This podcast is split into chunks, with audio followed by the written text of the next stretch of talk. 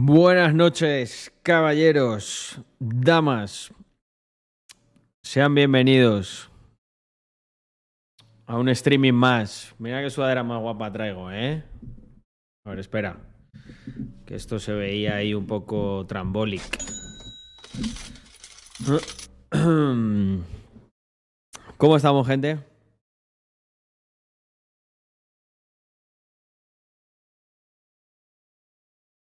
Tengo a mi socio ahí ya ready para la conexión. Um, te queda bien el cortecito militar con la barba de Chad.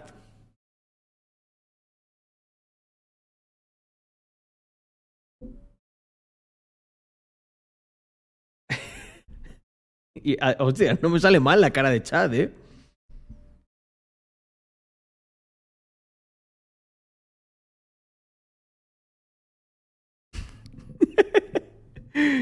Eh, no, es la cámara, gente. La cámara que me hace guapo. Me hace más chat.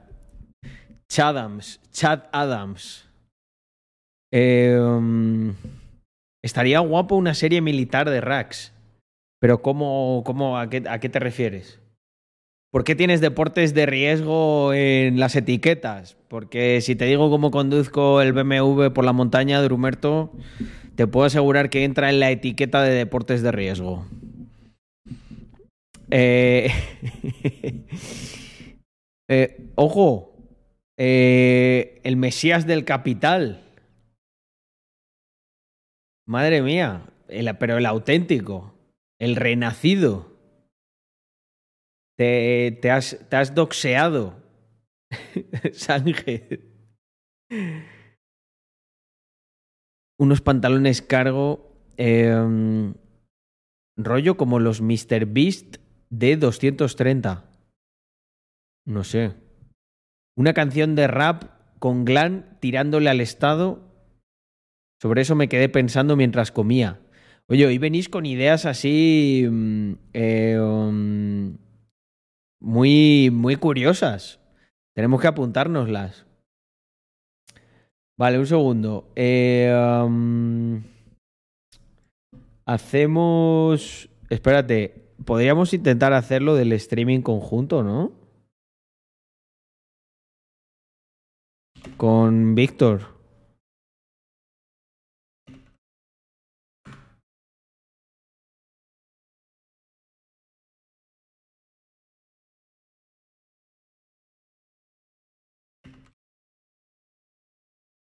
¿Habéis visto qué sudadera guapa me traigo? Eh, esta es exclusiva de este mes.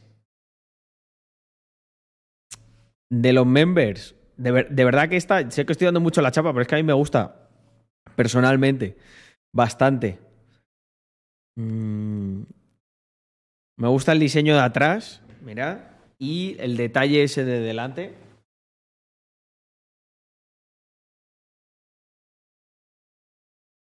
Está guapo. Eh, a ver, me dice Víctor que Grupal no se acuerda bien de cómo se hacía. Mm.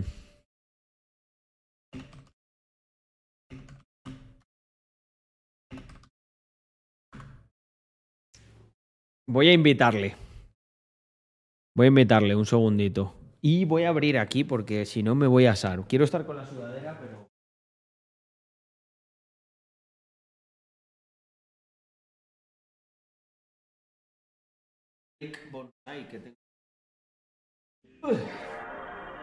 Vamos para allá. Mm. Gente, echarle una mano ahí a Nacho Ken, Nacho Ken 78, que no se entera de, de cómo funciona lo de Twitch. Es que me pillas ahora un poco liado, Nacho, si no te lo explicaba yo, pero tengo que setear la llamada. A ver, vamos, vamos para allá.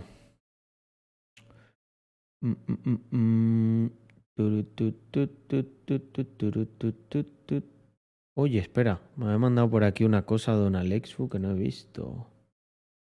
Um,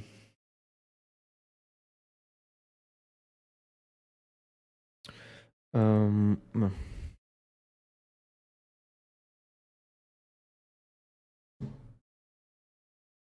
A ver, llamada grupal. Creo que se solicitaba con. Buf, a ver, espérate. Que yo tampoco me acuerdo mucho de cómo era. Mm.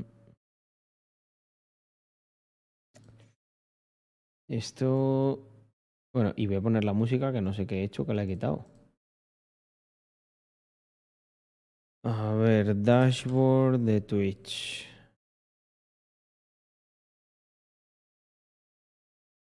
Stream Manager. A ver, ¿dónde era lo de streaming grupal?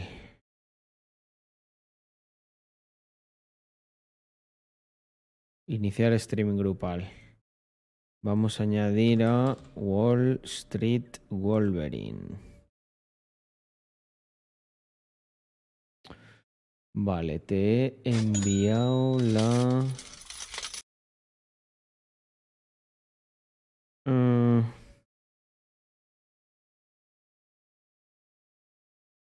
Mm, mm, mm. Mm, mm, mm, mm, mm,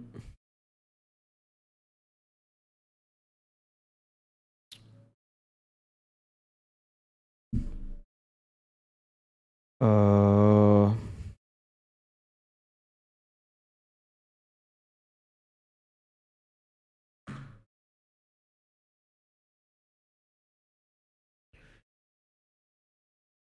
Vale, un segundo, gente, que le voy a poner al socio aquí. Creo que le voy a conectar por Zoom, que va a ser lo más, lo más fácil.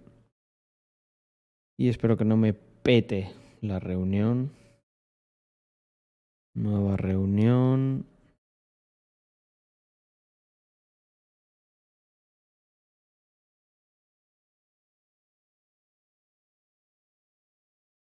Vale. Creo que ya estoy. Vamos a darle a participantes. Invitar. Copiar enlace de invitación. Bueno, podemos intentar por Discord, si no tengo preparado aquí el Zoom.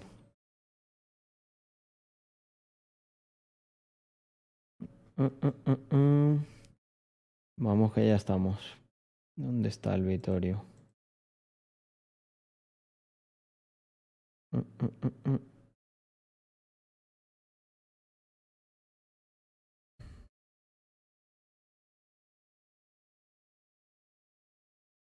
Aquí está. Pues vamos a llamarle. Iniciar llamada de voz. Venga. A ver si lo conectamos. My friends.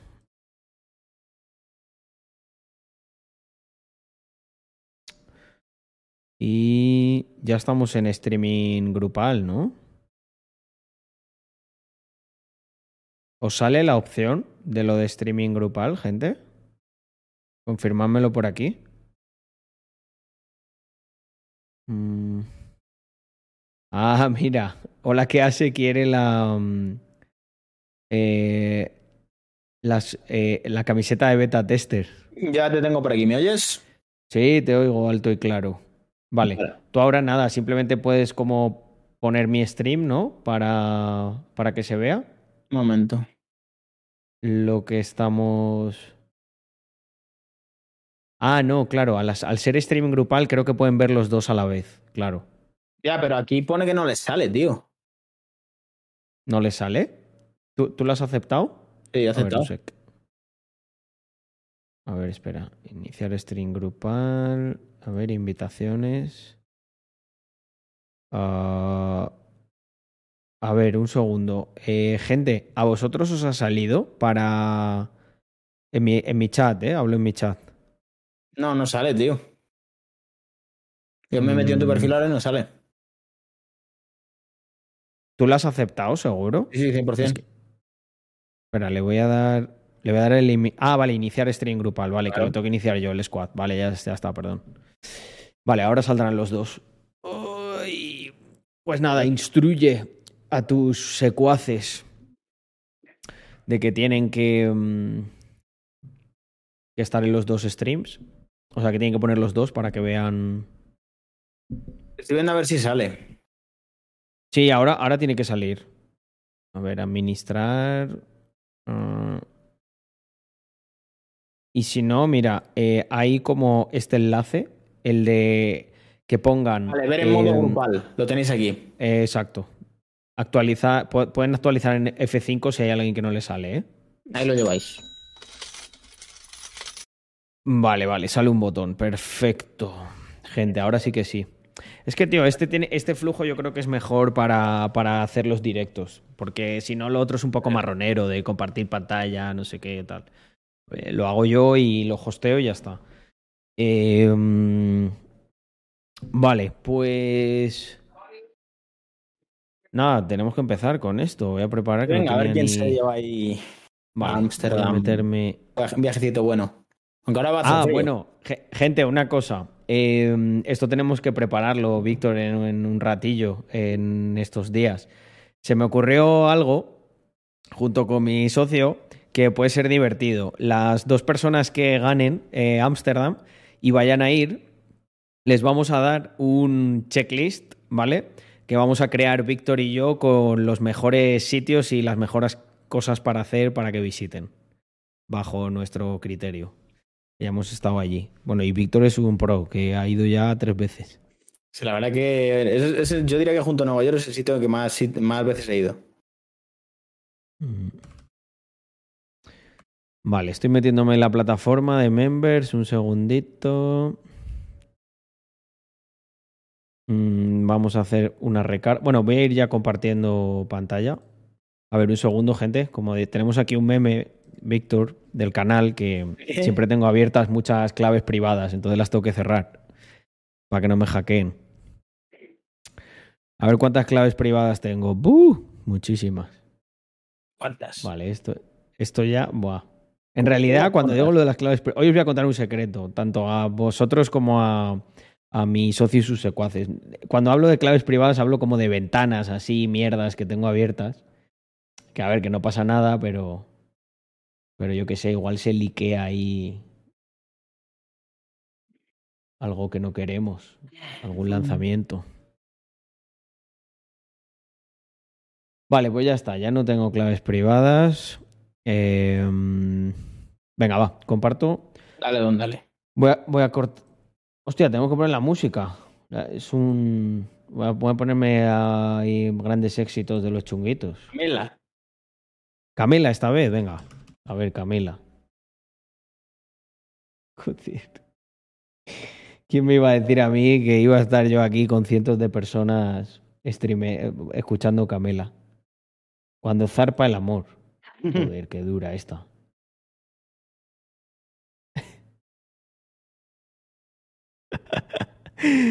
Vale, un segundo, ya está, ya estoy por aquí. Em, ya tenemos música de tómbola. Vale. Comparto pantalla, ahora sí que sí. Vale, pues, a ver, buenas prácticas. Primero, em, esto. Vamos a refrescar los participantes, aunque ya está todo sincronizado, yo creo, a priori. ¿Vale? Paginar, como siempre. Paginar, efectivamente, el Víctor, ¿cómo se sabe? Es un- Víctor es un tío de procesos. Aunque parezca que no, tiene ahí sus procesos internos. Vale, pues ya está, ya lo tenemos, 150 members, coño, lo hemos hecho redondo este mes.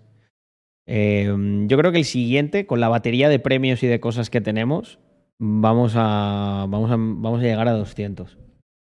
Eh, ponte el remix, me, di- me dice Mesías del Capital, joder, que eres un pro de Camela, por lo que veo. A poner yo también, venga. Eh, por cierto, eh, Mesías del Capital, recuérdame, quédate un ratito luego, cuando ya esté más calmado de que terminemos esto, te hago lo de, lo de Instagram. Que se ha gastado 100.000 puntos del canal Joder. en un follow de Instagram. Sí, sí, aquí hay gente. Aquí hay gente muy OG. Ahorradores de puntos. Sí, macho. No es nada fácil, ¿eh? Acumular 100 100.000. Eh, ah, hostia, Yago, sí, sí, sí, sí, sí. Eh, dale, dale. Dale, don, dale. Que se mueva la Yale. para que se mueva la Yale. Bueno, venga, gente, vamos a dejarnos ya de, de tonterías, que es lo que tiene, ¿no? Venir de Ámsterdam, repartir un viaje de Ámsterdam, se te queda, te queda la tontería.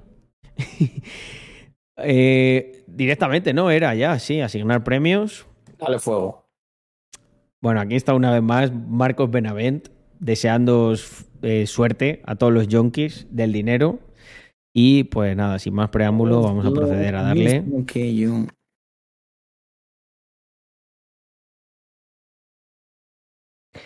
Oye, me cago en 10. Jonah, tenemos que corregir el bug ese ya de lo de los nombres ahí. Que se vean más nombres, hombre. Solo sale la, con la A. se dice lo mismo, ¿eh?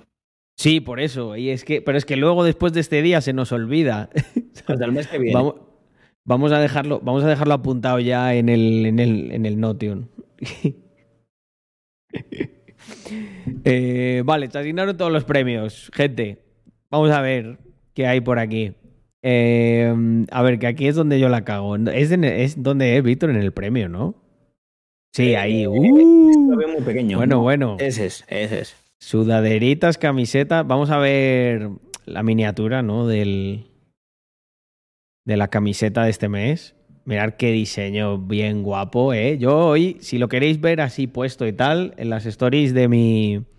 De mi Instagram eh, he hecho una stories especial así de la, de la Mystery Creo, Box. Carlos, que tenía razón que, que había un fail en el S, ¿no? ¿En dónde? ¿En dónde? En- En el diseño. No, aquí están las setas. Joder, ahí están las setas, pero mira lo que pone en la mía. Mira. Ah, sí, en esta, es verdad, en esta había, en esta había, en la nuestra había un fail, sí. A ver, espera, espera, que me meto en tu stream un segundo. Eh, Aquí pone business. Sí, ahí, ahí se nos, se nos- tuvimos un, er- un error, ¿eh? Además, que me acuerdo que yo pregunté en plan, ¿lo habéis puesto así a posta? O. Ojo, yo como, como vi que era un diseño así como de, de, de, de- de- de psicodélico, digo, Bueno, podría, podría justificarse, ¿no? De fumado. De estaba muy fumado y lo puse mal. Sí, sí, sí. Es verdad, es verdad, ya lo he visto, sí. Yo lo No, no, así. pero, pero ya, ya está corregido, no os preocupéis. Eh, como siempre, para que veáis, los CEOs llevamos las, la- las pruebas, las peores, las que tienen agujeros. Subastar esas, dice. ¿Querríais estas o qué? Las del fail. Son más Las auténticas. del fail. Bueno, vaya, ahora igual ahora van a ser las más especiales, Víctor. Ah, tienen su gracia, pero sí es verdad que dan un poco de, de toque. Hombre, esa, sí, alguien que sea así muy coleccionista para dejarla mm, para dejarla ahí puesta. Bueno, nada, pues lo que decía, eh, muchachos, como siempre, camiseta básica eh, para toda la gente, independientemente de, mm, de lo que le haya tocado, el mínimo es, es una camiseta. Y luego, pues también tenemos las sudaderas, como siempre. Pero mm, que habrá unas cuantas pero em, no, no las abrimos y vamos directos a los premios que son un poquito más especiales. Que ya tenemos aquí uno. Tenemos Beta Tester, que había... mm, a ver, Vox, aquí. Que había gente que nos preguntaba si este era el diseño. No, no, no, no, no, no. Esto simplemente quiere decir, em, os hemos llamado beta testers a los que vais a ser los primeros, primeros, primeros en tener camisetas Diseños. de las nuevas. Sí.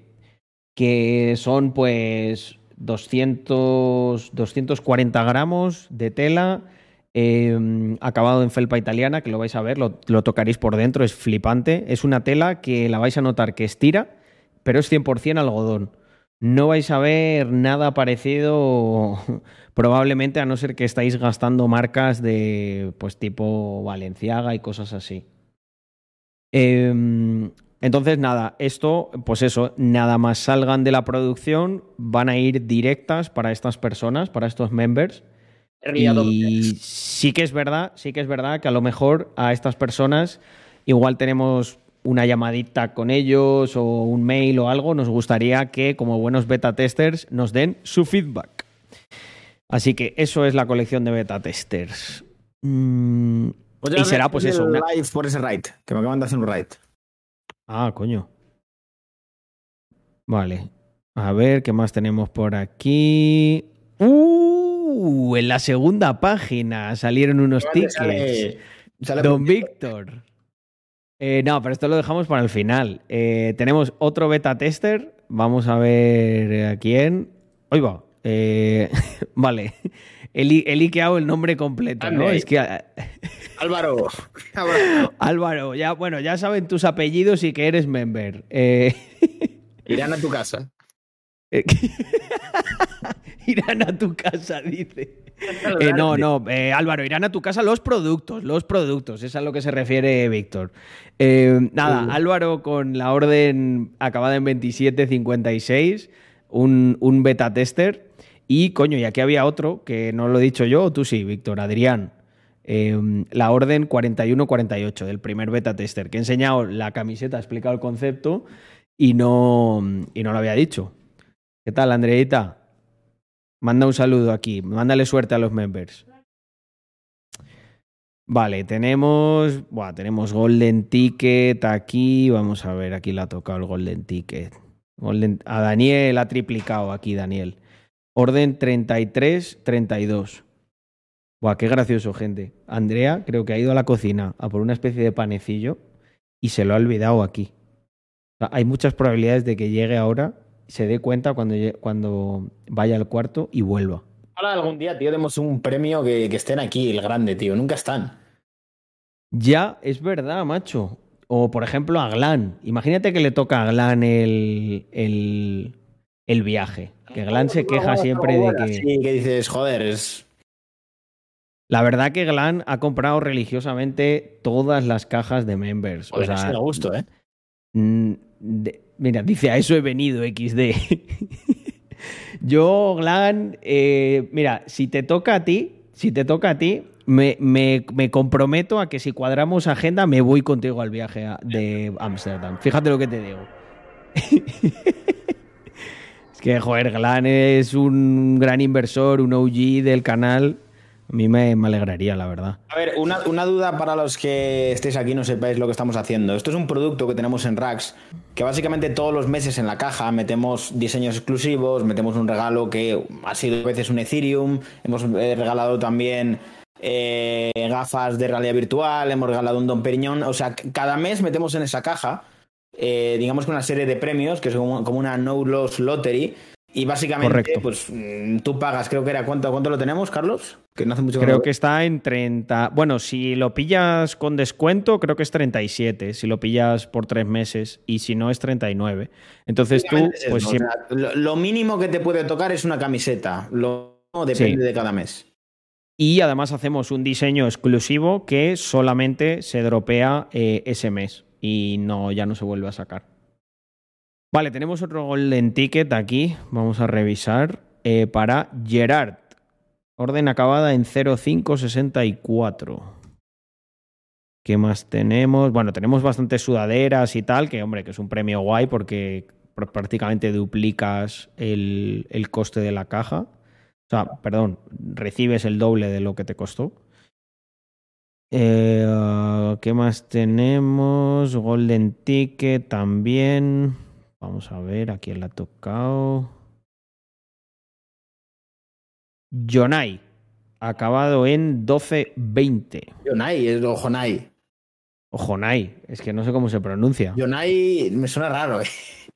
Jonai, Jonai, sí, sí, sí. Eh, mm, Vamos para allá. Vale, tenemos otro Golden Ticket. A ver, a ver, a ver, a ver. Joshua. Eh, 70, 60. Joder, tenemos nombre, muy nuestro nombre bíblico. Dios está con vosotros. Eh, ¿Qué más tenemos por acá? Vale, sudaderitas, camisetitas. Y pues me parece que vamos a tener que ir a ver ya el. el ah, y otro beta tester. Otro- Creo que se me ha pasado a mí algún beta tester, ¿eh? Probablemente. Es que como no lo veo Eh, bien, ¿no? Como no, pues ya, yo, sí, sí, yo creo que no, se me ha- seguramente se me ha pasado algún beta tester, porque había varios, eh, que me acuerdo que lo, estuve viendo con Jonathan. Pero bueno, si se me ha pasado, no, no pasa nada porque ya, pues mira, más ilusión para cuando abran la caja en su casa. Eh, Xavier, orden acabada en 21, eh, 16. Xavier. Y ahora nos vamos a la página 2, que es lo que todos estábamos Se va esperando. A Ámsterdam. Alguien se va a Ámsterdam. Bueno, no, dos personas. Se va ese alguien y un acompañante que él decida. Eh, con los gastos de transporte y de alojamiento totalmente cubiertos. Porque luego los chuscos que se quiera fumar por allí y tal, eso ya se lo tiene que pagar él. Que ahí el límite es el cielo. Pongo ahí canción guapa. Eh, tengo, tengo puesto Camela de fondo. Lágrimas de amor tengo puesto. Yo draft in Amsterdam. Venga, va, vamos para allá. From Amsterdam. Alex, orden acabada en 2596. A Alex, ver, Alex, por. ¿estás por aquí? Imagínate que sale su hora. Eh, no, Ale- Alex Fu creo que no tiene caja.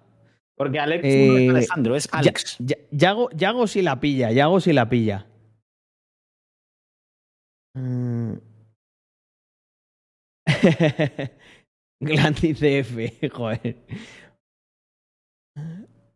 Bueno, por aquí parece que no está Alex, ¿eh? Por aquí parece que, que no está Alex. Mira, nos pregunta pincha, Pincharrata noven- 1991 si puede Joder, vaya nombre, ¿eh? Eh, Si puedo participar estando en Argentina. Sí, la gente que está fuera de España, poder puede participar, pero claro, algunos premios pues tienen condicionantes. Eh, normalmente lo, lo- lo tenemos eso escrito en las condiciones. Por ejemplo, el envío, no podemos dar el envío gratis de los productos. Muchos, hay, hay países que, vamos, cuesta casi más el envío que el producto. Bueno, sueño contigo. Madre mía, qué temazo. Pues ya lo voy a sustituir, ¿eh? Me ha cansado, Camela. Me gustaban más los chunguitos, Víctor. Bueno, los chunguitos mí- son más de, de la época de nuestros padres. Es que a mí la rumba, la rumba gitana me parece así más alegre, tío. Tiene Es que más Camela es un poco, sí, tiene más encanto. Mm, me hace gracia a mí la rumba gitana. Me imagino, me imagino como yo conduciendo un, yo qué sé, un coche de estos de los años 80, ¿sabes? Un Fiat, un 127 Sport o algo así. y con eso puesto ahí a tomete. El coleta. El coleta, el coleta, esa es la estética, esa es la estética. MO, MO, joder. Qué risas me eché en su día con... ¿Tú cuándo conociste al coleta, Víctor? Al coleta. Sí. Pues siéndote sincero, le conocí por Z Tangana. Hostia, no, tío, yo al coleta lo conozco desde que no era famoso. Tenía una canción graciosísima que se llamaba MO, porque el Notas vivía en Moratalaz. Y, y era una canción muy marronera, tío. MO, MO. es que no me acuerdo ya ni de qué, ni qué decía. Y tenía un vídeo así muy gracioso que salía ahí con los colegas del barrio. Y claro, es que la el coleta al final siempre llama la atención con la estética esa que tiene. Sí, eh, bueno, él en realidad estudiaba comunicación audiovisual con, una- con un amigo mío. y, y no- me- sí, sí, me contó una anécdota graciosísima del Coleta.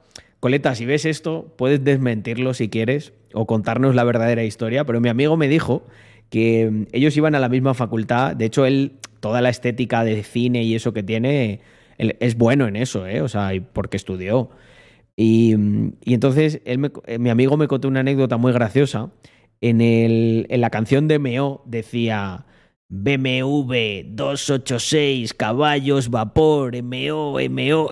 Entonces que el Nota se había comprado un BMW de estos del año Catapún, Chimpún, un Serie 5.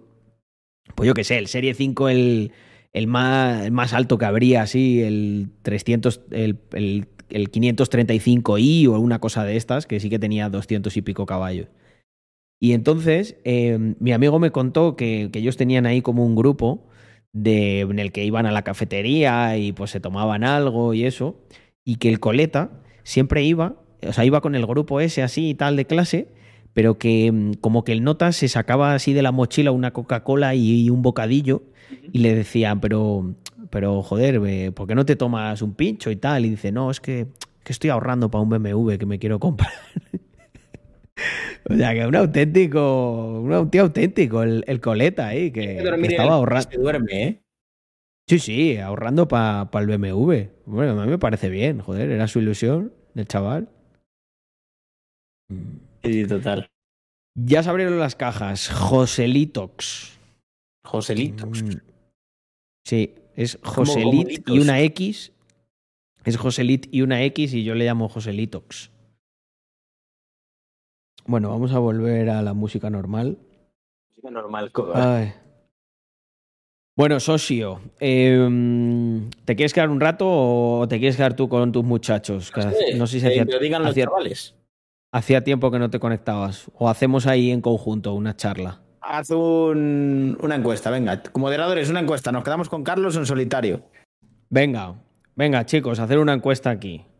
¿Hacemos mini podcast conjunto o en solitario? Yo es que sí me he conectado más veces. Ya le estoy dando caña. Yo estoy caña a YouTube últimamente de manera más regular. Sí, lo he visto. Mm. Oye, antes ha dicho alguien lo de que mm, qué guay las últimas miniaturas y tal. La verdad que Yago ha hecho un trabajo muy, muy bueno. Pero eh, no ha funcionado muy bien. Esa, eh, o sea, no sé si es el título en la miniatura a ver, eh, me estaba mirando las estadísticas y además me lo ponía YouTube. Me decía, mm, los usuarios habituales están escogiendo menos. Pero no, no es la miniatura, Carlos. O sea, tú piensas que al final. Puede ser el título. En la notificación no se ve. O sea, yo la miniatura lo vería más en cuanto a si el, el vídeo ha dado expectación en tu comunidad y luego ha empezado a crecer. Porque la miniatura sí que es cierto que la gente que no te conoce es lo que ve. Pero la gente que te conoce le sale una notificación sin miniatura. Claro, o sea que es más el título entonces. Se llama la estampa. No sé, es que, es que es muy. Lo que ocurre con. Lo que ocurre básicamente con YouTube es si un vídeo YouTube ve que de inicio, durante un tiempo prudencial, va bien, lo recomienda más, ¿sabes? Claro. Entonces dependes mucho mm. de cómo, cómo arranque.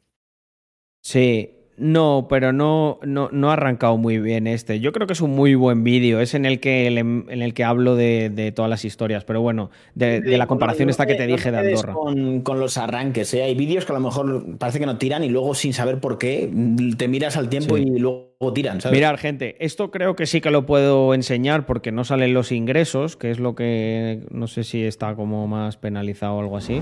Pero mirad, aquí lo pongo. Mira, si lo quieres ver en el, en el stream mío, lo, lo, estoy compartiendo pantalla. Mira, dice, los usuarios habituales están viendo este vídeo con menos frecuencia de lo habitual, lo que contribuye a que las visualizaciones sean un 10% más bajas. Entonces, aquí lo que me dice, que esto sí que es verdad, que cuando, por ejemplo, yo creo, o sea, vosotros veis de media mucho, porque fijaos que la media es un 10, un 11,8%, eh, es el CTR que hay del canal, que, que creo que está bastante bien, pero este es un 8,5%. Entonces, claro, es lo que dice Víctor. Como ha visto que no, que no arranca mucho, luego lo que hace es que no lo, re, no lo recomienda aquí en la cobertura. Entonces, claro, y no está mal, tío, porque fíjate, porcentaje de clics general 7,6, no está nada mal ese CTR en el general.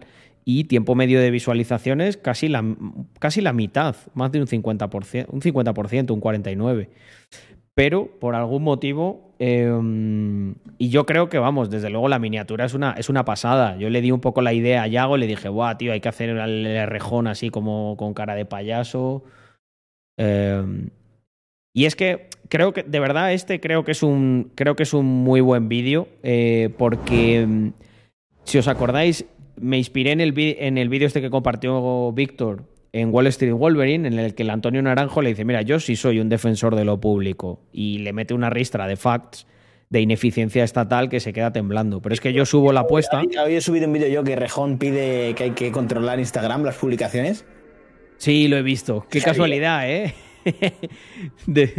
después, de, después de los repasos que le han metido últimamente, no, no quiere competencia. Es que, tío, lo ponen como excusa de hay que prevenir la publicidad, no sé qué, pero en verdad lo que quieren es el puto control de las redes sociales y hacer lo que les sale a los cojones con ella. Claro. No lo Tener la posibilidad de si quieren censurar algo, El problema de muchas miniatures y títulos es que dan a entender que el video va a ser de una forma que luego no es. Por ejemplo, puedes esperar un blog y te sale un resubido. Este tipo de clickbait penaliza más que otra cosa. Eh, la sudadera es solo para. Bueno, ya es solo para la gente que haya pillado la caja. Es que es la gracia de Rax Members, que los, los diseños que salen son solo para members.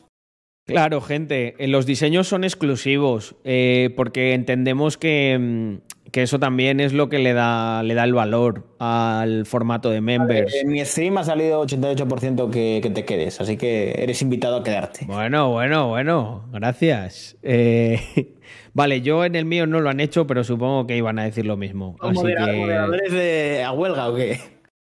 Tengo los moderadores ahora mismo en, en modo comunista. No, mentira. Es que creo, creo que no. O, lo están poniendo o no, no se han enterado. Mm. Bueno, pues nada, eso. Que los que, los que queráis. Eh, sí, Mr. Juanba. Sí, sí, sí. Así que corre, porque no creo que dure ya mucho de, a nivel de colección. Eh, nada, perdón, que era una cosa que me he preguntado. Eh, lo que decía, yo lo que hago es subir la apuesta eh, con subir la apuesta eh, comparando eh, cómo se gestiona el dinero público en España. Y, mm, y Por ejemplo, hostia. el video del M2 pensaba ¿Cómo que iba visto a lo de- ser un lo por eso días, tío? pinché. Pero me salí al momento porque era un resubido.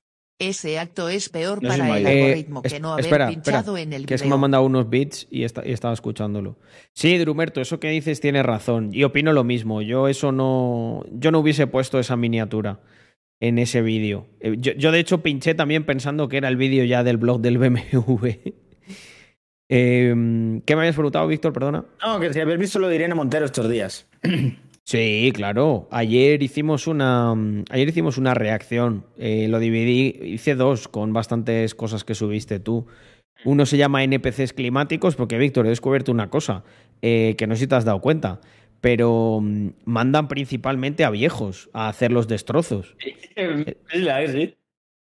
Entonces, claro, yo he dicho, tío, vaya jugada, claro, como a esos no les pueden meter en la cárcel. Y es que le ves, joder, hay uno que, ve, que se ve el pobre que no sabe ni dónde está, o sea, anda más desorientado que Biden en, en un evento. Pero fíjate que últimamente han salido tantos haciendo todo esto porque se han dado cuenta que tiene mucha cobertura eh, mediática. mediática. Sí. También te digo, eh, a pesar de tener cobertura mediática, si luego en general la respuesta no es buena, es, no es una buena publicidad. Porque lo que hace es cogerle asco a esa gente. Hombre, yo creo que. Yo creo que, por ejemplo, lo de las obras de arte ahí pincharon durísimo. Porque es como, tío. Qué cool. qué- o sea, porque mira, me dices, un edificio del gobierno, dentro de lo que cabe, vale, lo vandalizas porque. Pero ¿qué coño te ha hecho? O sea, no sé. ¿Un pintor eh, es el culpable del cambio climático? No, es que no lo entiendo eso.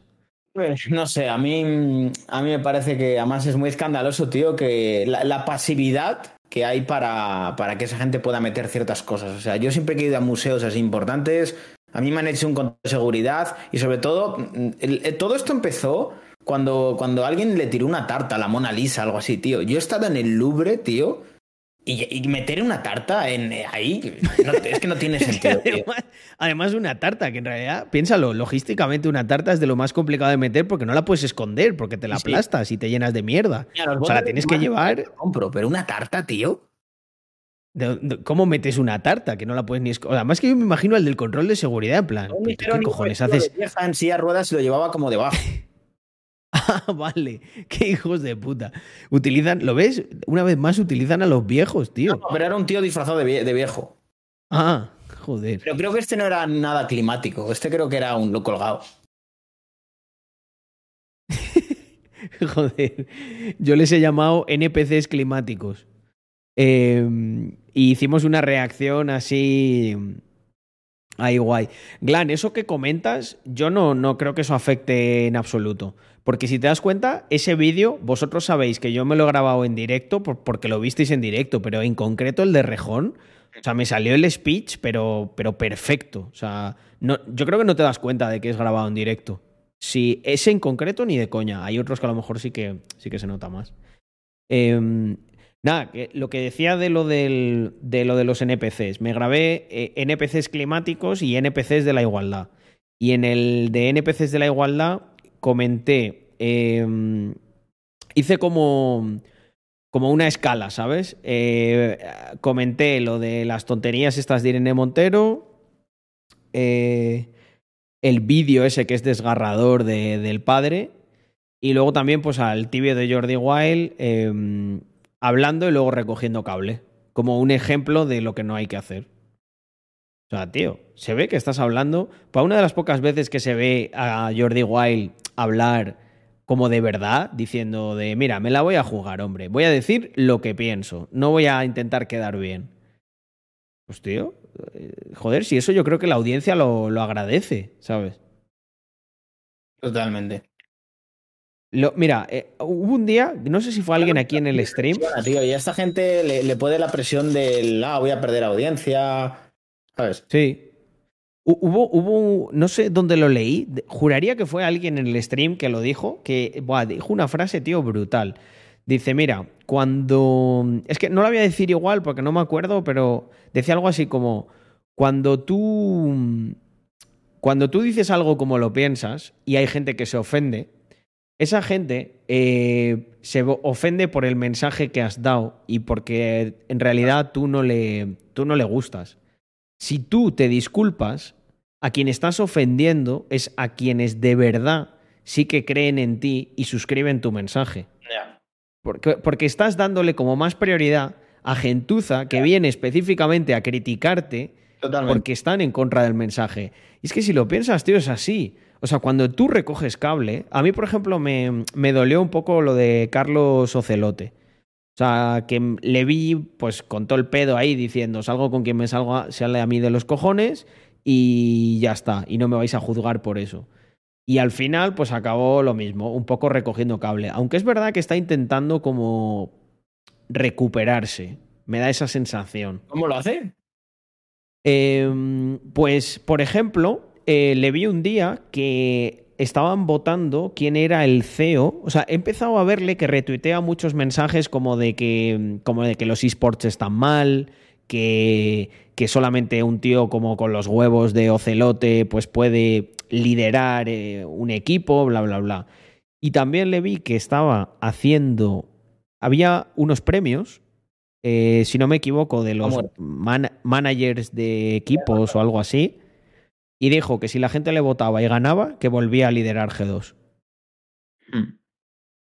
Y me parece una estrategia buena, porque al final es como que eso te legitima, ¿sabes? Es como, mira, la gente en el fondo sí que me quiere. Los que me critican, pues son los oportunistas de turno, ¿verdad, Víctor? Que los conocemos bien, que van específicamente con toda la bulla a intentar lincharte públicamente y luego se van sin hacer ningún ruido. Te voy a poner un ejemplo muy claro que yo lo he vivido. Las críticas con el tema de cripto. O sea, es acojonante que mm, ahora que todo el ruido ha pasado, yo me meto en mis redes, cero críticas del sector cripto y al final estamos los que estamos siempre que nos gustan las cripto. Pero siempre que hay como movimiento respecto a las cripto, que suben mucho, que bajan mucho, siempre aparece un cierto tipo de persona que dices, a ver, este tío a mí ni me ve, ni sabe lo que digo, pero están aquí ahora todos eh, señalándome, ¿sabes? Y es como, pero si yo estoy tan tranquilo y no he hecho nada, ¿sabes?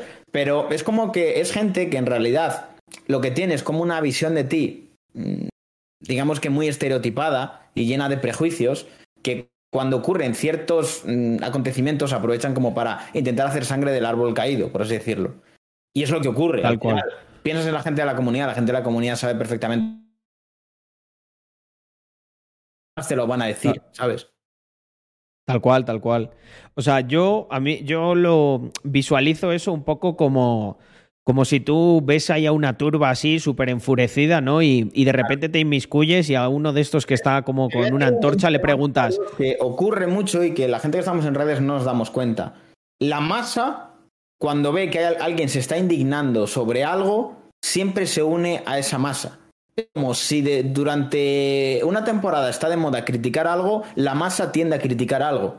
La gente es muy borrega en ese sentido, siempre van por las tendencias. Tal cual. Si pone de moda criticar una cosa, critican esa cosa. Si de repente algo es la hostia, es la hostia, es muy fácil manejar el discurso. Entonces, mm, si, como pasó con Willy Rex, si se pone de moda criticar a Willy Rex, pues se critica a Willy Rex. El error de Willy, entrar ahí a saco con ellos, ¿sabes? Sí. Y, y porque al final él, intentaba hacer un debate racional y lo que ocurría es que se acababan riendo de él. No querían debatir en ningún momento.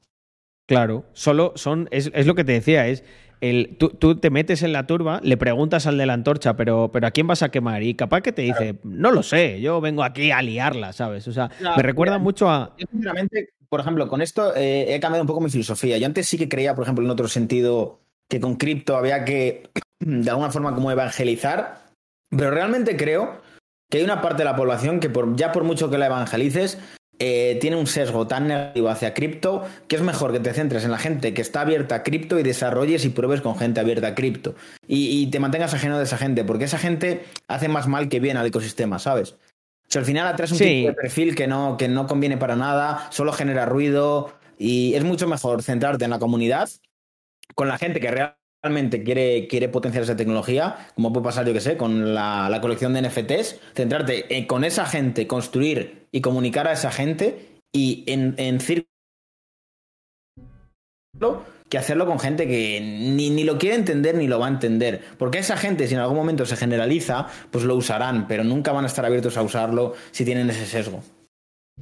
Sí, o sea, yo creo que es mucha de esa gente acabará utilizándolo ni siquiera regañadientes, es que no, no se darán cuenta o asumirán que, bueno, pues, pues vale, ahora sí, ¿no? Cuando ellos, cuando ellos sientan que no, no sufren ningún tipo de estrés por riesgo asociado a estar de los primeros y tal. O sea, ellos lo que quieren es que el banco les cobre comisiones y que por detrás utilicen la tecnología.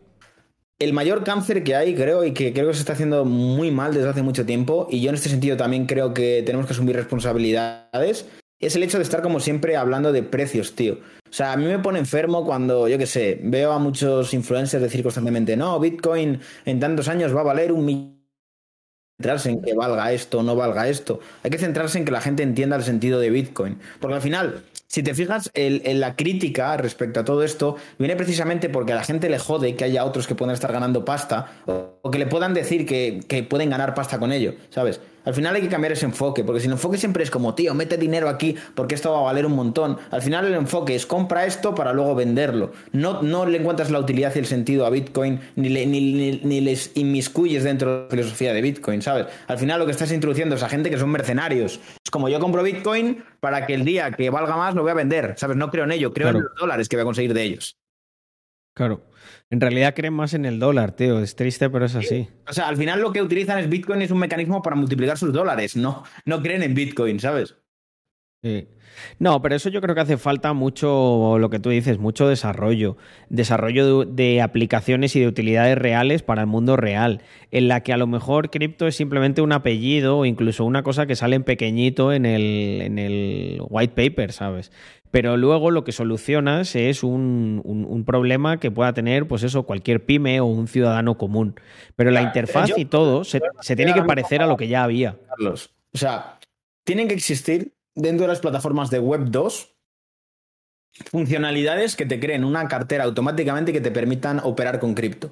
Cuando eso ocurra no habrá fricción. Es decir, si tú, por ejemplo, estás en Instagram y ya Instagram automáticamente te crea una cartera, aunque sea totalmente centralizada de Bitcoin o de cualquier criptomoneda, y te permite, digamos, que cargar ahí con tarjeta de crédito fondos en Bitcoin o en USDT o lo que sea y comprar dentro de la propia plataforma con, con Bitcoin, ahí es cuando de verdad habrá la utilidad. Pero si tienes como este salto de Metamask a- al exchange y demás, esto no va a ocurrir. O sea, ocurrirá cuando se integre en Web 2 la parte de Web 3, que yo con esto tengo mucha esperanza, por ejemplo, en Twitter, ahora que está Elon Musk y Sí. Binance tiene inversión en ello.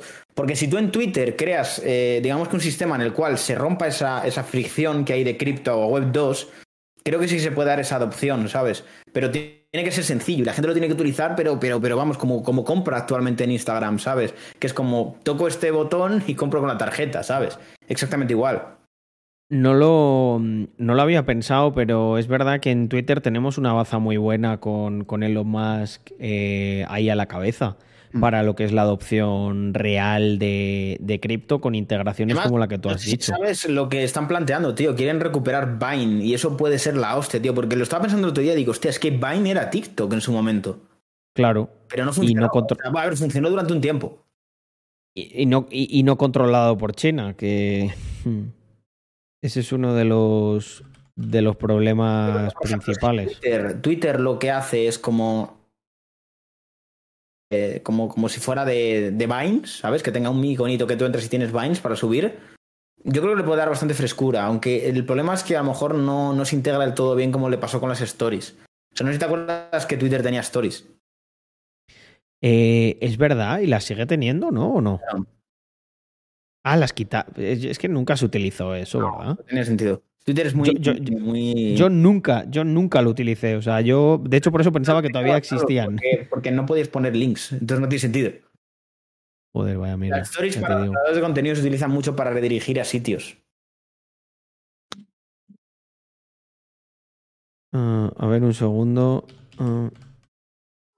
Oye, ¿a ti te pasa que se corta cuando yo hablo alguna vez? No Porque a mí me pasa contigo, porqué, tío. Pero hay Sí, a veces varias pasa, es tiendas el de internet Discord, sí. situadas en Hong Es Kong que aceptan cripto. Eh, oye, gente, expertos de Discord, ¿alguno sabe por qué pasa esto? Es que si no, tío, igual eh, tengo aquí el link preparado, te mando, te mando el link de Zoom y lo ponemos en audio ahí y es que no me mola nada que se corte, sobre todo para luego resubir el contenido. No. Te voy a mandar, mm, te voy a mandar el link de Zoom, tío, Vale. porque...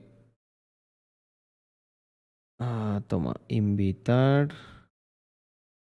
Copiar enlace de invitación. Me jode porque Discord me gustaría que funcionase bien. A ver. Vale, ahí lo tienes. Vale, cierro por aquí. Sí, cierro yo por aquí también. Mm, mm.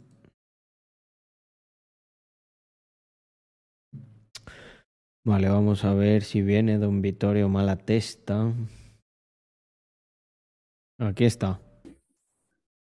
¿Qué pasa, Víctor? Ya estamos, a ver si no se nos corta ahora. Nos, ya está, ni nos oímos bien los dos, así que perfecto. Lo dejo aquí minimizado. Em, genial. ¿Has visto lo que has A ver, subido me Rogue dice- estos días, tío? Por lo de los más. Sí, sí, sí, sí, sí, He visto que ha pumpeado hardcore, sí.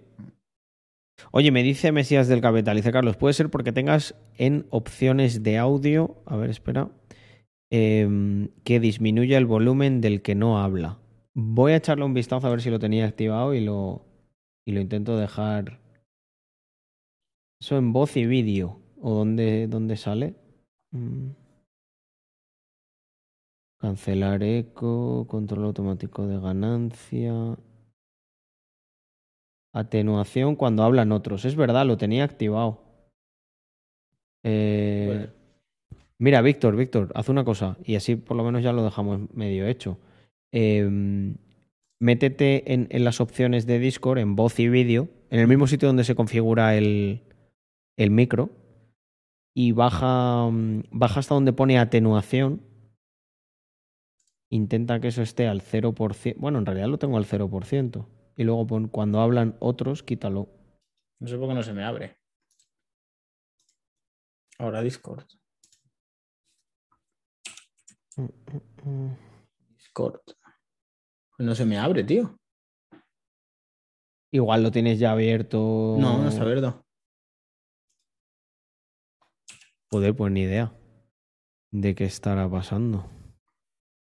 Ejecutar como administrador, a ver. Mm, No eh, bueno, nada, si no da igual. Pero que sepas que e- eso yo creo que hay que quitarlo para que no pase. Ay.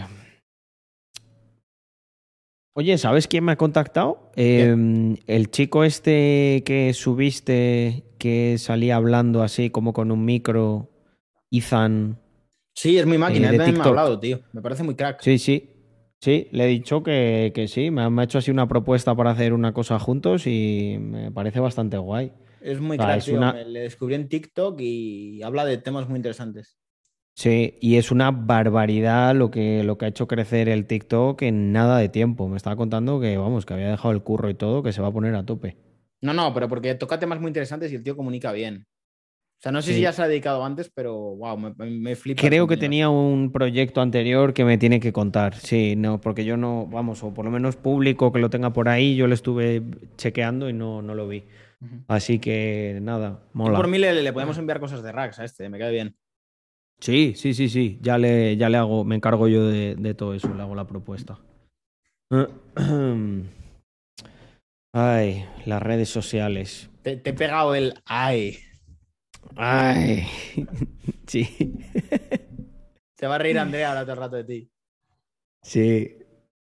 Ay, Andreita. Andreita también lo dice un poco, ¿eh? El, el Tiene, tiene su cosa, es como. Hombre, te- la verdad que te quita estrés, ¿eh? Ay. Es como Por eso lo- bajas. Bajas, bajas, te asientas. Eh, nada, ya, ya os diré quién es, gente. Eh, si probablemente lo traigamos al canal, hagamos, hagamos alguna cosa con él. Él creo que me quería hacer Podcast, como una haré un entrevista. podcast con él. Un podcast. Sí. Sí, sí, sí. Además que le, le veo, le veo muy interesado en el tema drogas, tío. Habla mucho de ello y habla. de- Se nota que está formado en ello. Sí, es verdad. Porque habla de un tema controvertido, pero lo habla desde un punto de vista muy cabal, ¿sabes? Sí. Entonces yo creo que esquiva bastante bien críticas. Es como, mira, yo te estoy informando de esto, ya luego tú... Ah, Es que el tema de lo de las drogas es curioso, ¿no? Porque tú puedes estar en contra, pero joder, estar en contra es, pues bueno, yo no las tomo y ya está. Sí que es verdad que el- lo de la sanidad pública empantana un poco el debate, porque al final alguien podría argumentar que, claro, es que yo no quiero que uno se drogue porque luego le tenemos que pagar los tratamientos. A ver, yo mi resumen con el tema de las drogas es que en un mundo ideal en el cual todo el mundo fuera responsable y, y pudiera controlar y tener cabeza está bien, pero sí que es cierto que, hostias, hay gente que no, no es capaz de hacer eso, pero a la vez es como que el mantener un mercado negro genera también muchos problemas. Entonces, yo he llegado a como a la conclusión interna de que creo que lo óptimo sería como crear una especie de, de acreditación para el consumo de ciertas sustancias mediante una especie de psicotécnico. ¿Me explico? Bueno, es una solución intermedia. Y que al final O crear- tú en ese psicotécnico, lo primero, hagas un curso en el cual te informes de los riesgos, que enseñes a consumir de manera responsable y además, pues bueno, que se, que se evalúe qué persona puede tener tendencia a tener una personalidad adictiva o no estar capacitado para gestionarlo de manera adecuada. Y además, socialmente, si una persona, por ejemplo, le pillan conduciendo drogándose o haciendo altercados drogándose, quitarle ese- ese- esa acreditación. Es como yo veo. Yo lo que veo se más sencillo. Eso. Claro, yo lo veo más sencillo todavía. O sea, yo las, la despenalizaría, pero haría que la gente sea total, o sea, full responsable de eso.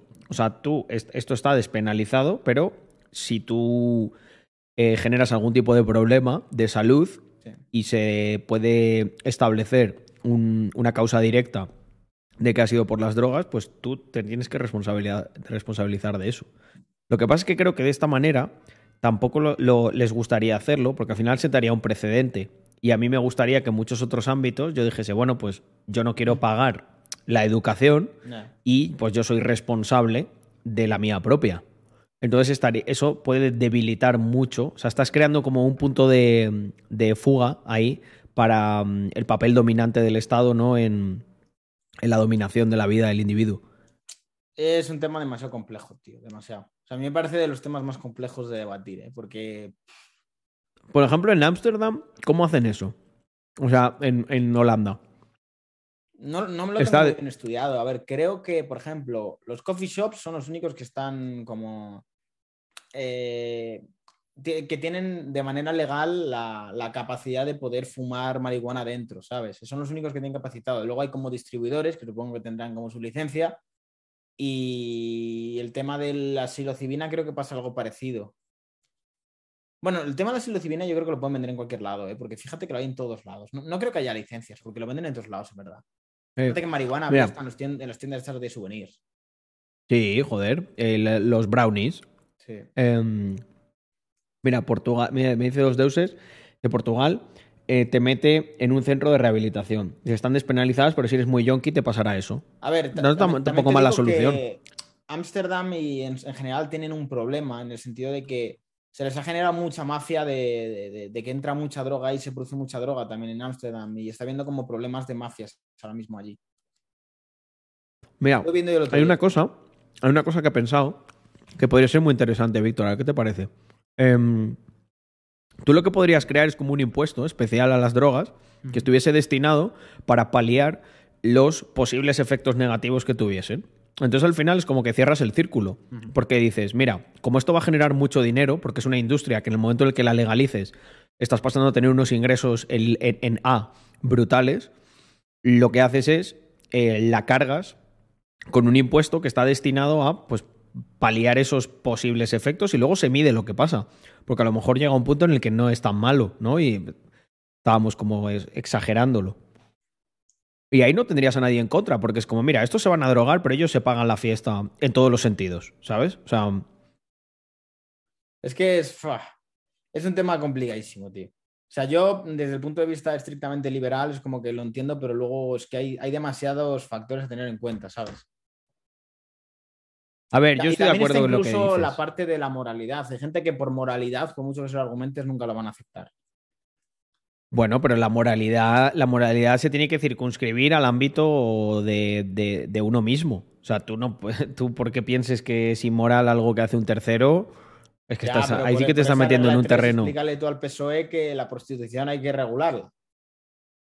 No prohibirla. Bueno, es moralmente que no lo van a aceptar. Eh, eh, es- o sea, yo creo que nosotros el día que evolucionemos de verdad como sociedad eh, entenderemos que ese límite hay que establecerlo. O sea, tú lo que me... Mira, yo por eso pienso que el problema de todo esto es el extremado centralismo em, que hay. Porque piénsalo de la siguiente manera. Imagínate que hubiese en algunos sitios de España que estuviese despenalizado y en otros sitios que no. Claro, porque una cosa es que te tengas que cambiar de país, pero, hostia, yo entiendo que eso es un palo, pero a lo mejor que te vas a un pueblo que está, imagínate, en- dentro del mismo Madrid, unos distritos en los que se puede y otros que no. Creas esa competencia. Mm. Que es que, que es que ese, ese problema fundamental a día de hoy, que es que no se puede... Mira, tú piensas nosotros, por ejemplo, el enfoque que aplicamos experimental para todo el tema del mundo del negocio y de las empresas. Tú compara lo que hacemos nosotros con, con, el, con lo inamovible que es el Estado y lo lento que es. Sí. Si es que al final sería tan sencillo como aplicar un poco de esa filosofía, crear competencia, crear ciertos incentivos. Y igual nosotros la visión que tenemos no es la más correcta y se demuestra porque en no sé qué sitio se despenalizó y empezó a haber problemas de mafias, por, por- por ejemplo. ¿eh? Y de repente hay una solución intermedia. Y yo creo que la mayoría de los que estamos aquí, si nos ponemos en plan más liberal, obviamente te podemos argumentar de no, porque el individuo es soberano, Claro, claro. tiene que. Eso, eso, eso todos lo tenemos claro. Pero todos también no deberíamos ser tan naif de pensar que cualquier sociedad está preparada para vivir de manera ordenada en libertad. Que es lo que yo digo siempre de que el punto en el que estamos es un proceso. O sea, no hay democracia sin el autarquismo de los reyes. No hay autarquismo de los reyes sin la anarquía de las tribus que estaban por ahí distribuidas con jefecillos y taifas eh, y caciques locales. Entonces es como un proceso. O sea, yo creo que sí nos, dirigimos hacia lo que yo creo, ¿no? A nivel de valores liberales. Pero que tampoco lo podrías tener mañana. No sería estable. Ya, pero mira, te voy a poner otro ejemplo. Eh, tú siempre, por ejemplo, con el tema de, de la sanidad privada, con el tema de las armas, tú piensas que los detractores siempre acuden al peor ejemplo y si tienen la capacidad de a nivel propagandístico generar ese miedo, por ejemplo, con el tema de las armas, que toca algo muy emocional y muy visceral, que es como la muerte de una persona, a pesar de que tengas países en los cuales eso se puede regular de manera segura y no ocurren cosas, siempre se va a recurrir al, al ejemplo más visceral para contrarrestar, digamos que el discurso. Entonces es difícil contrarrestar eso, ¿sabes? Eh, sí, pero porque todavía se toman las cosas como de una manera muy visceral, pero... eh, Es si la mayoría de gente tienes- lo hace, tío. O sea, Claro, yo lo veo pero- dentro de mis publicaciones. Lo Bueno, sí, es verdad. muchísimo, tío. Es verdad, es verdad. O sea, Es lo que puede hacer, es lo que marca la diferencia entre que una persona se quede en su casa tranquila o te salga a la calle. Te lo digo en serio. Es esa Sí, sí, diferencia. sí. Es verdad que estamos lejos todavía del triunfo de lo, de lo racional, ¿no? En el que una No, persona lejos. te pueda coger y hacer la siguiente disertación de, vale, esto eh, es algo que es muy duro, que estimula mi respuesta emocional, pero es un caso aislado que no es representativo de lo que sería la tónica general. Pero es verdad que no, que a lo mejor la llama la aprendes con, con ese tipo de cosas. Eh, tanto para un lado como para otro, eh, que nosotros también, que esto no quiere decir que solo lo pueda utilizar, eh, por ejemplo, la izquierda o gente así más radical en lo socialista.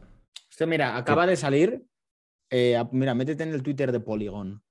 Dice: Meta ha seleccionado Polygon para el minteo de colecciones digitales.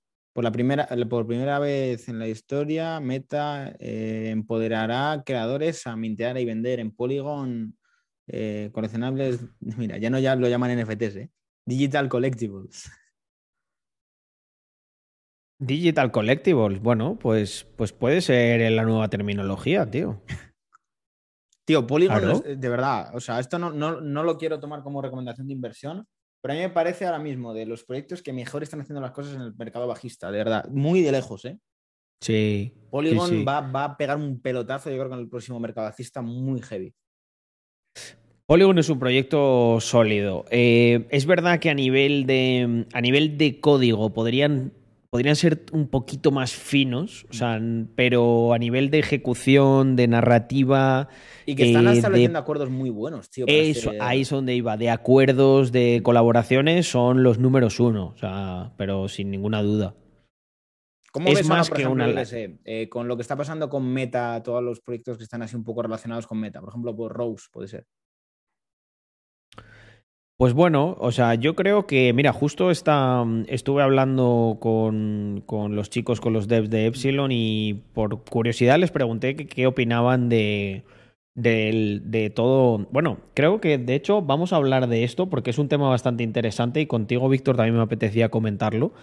Em, eh, bueno, va a ser un poco. No voy a ser tan mal educado de ahora yo contestarte con una pregunta. Voy a hablar yo de lo que pienso, pero me gustaría que luego tú comentes lo que piensas tú, ¿vale? En general de Meta Sí. y de la inversión y la apuesta tan a saco que está haciendo por, por el metaverso. Yo te adelanto, Entonces, yo voy a que dar- es un error.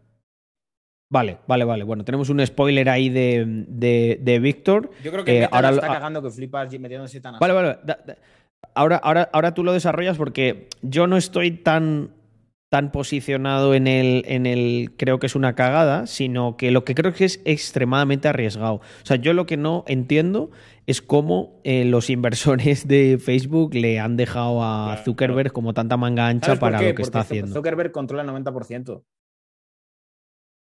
Claro, es que es verdad. Es que Zu- Zuckerberg O sea, tiene. ¿Qué, qué no le van a permitir? Lo máximo que pueden Sí. hacer es meterle presión de venta con ese 10%. Claro, es que, eh, a ver, yo llevo un tiempo dándole vueltas por varios motivos. O sea, punto número uno. A mí, nosotros cuando creamos la colección de NFTs, eh, tuvimos varias reuniones a través de, del metaverso de, de Facebook, en concreto la, la pata de Workrooms, creo que se llama, Workspaces. Y la verdad, los lo visteis en los vídeos, que hicimos muchas reuniones allí, desarrollos, planteamientos que fueron cruciales, salieron de esas reuniones. Y yo soy una persona, gente, que, bueno, no es ningún secreto, mm, tengo muchas reuniones al día. O sea, yo me, me la pego el día charlando con unos, con otros, en el móvil, en videollamada, en no sé qué, en comidas, bla, bla, bla. Entonces, cuando yo me meto en, el en ese tipo de interfaz de, me- de metaverso de, lo que está planteando Facebook, Meta, mm, joder, a mí sí que me parece muy útil, macho. O sea, eh, yo me puedo pegar en ese entorno más horas pendiente de una reunión que en una videollamada. Entonces, por ese punto me tienen ganado porque como user me gusta. Pero luego cuando voy viendo las noticias y de vez en cuando echo un vistazo a los, a los reportes, eh, lo que alucino es que, claro, la apuesta suya es de crear todo. O sea, creo que van, el día que lancen bien, bien meta, es en plan que te vas a colocar los cascos de realidad virtual y que es que no vas a salir en todo el día porque van a querer que visites pues un montón de sitios, o sea, quieren hacer como un universo allí dentro. Eh, entonces, ya por ir cerrando un poco como la, mm, la intro que quería yo hacer de esto.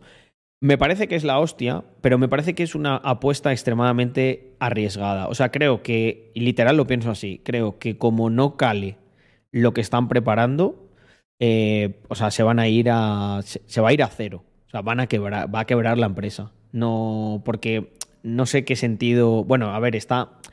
Tiene muchas cosas, ¿no? Está Instagram, está. Pero que. Yo creo que se dividiría la empresa o haría o pasaría una cosa extraña ahí.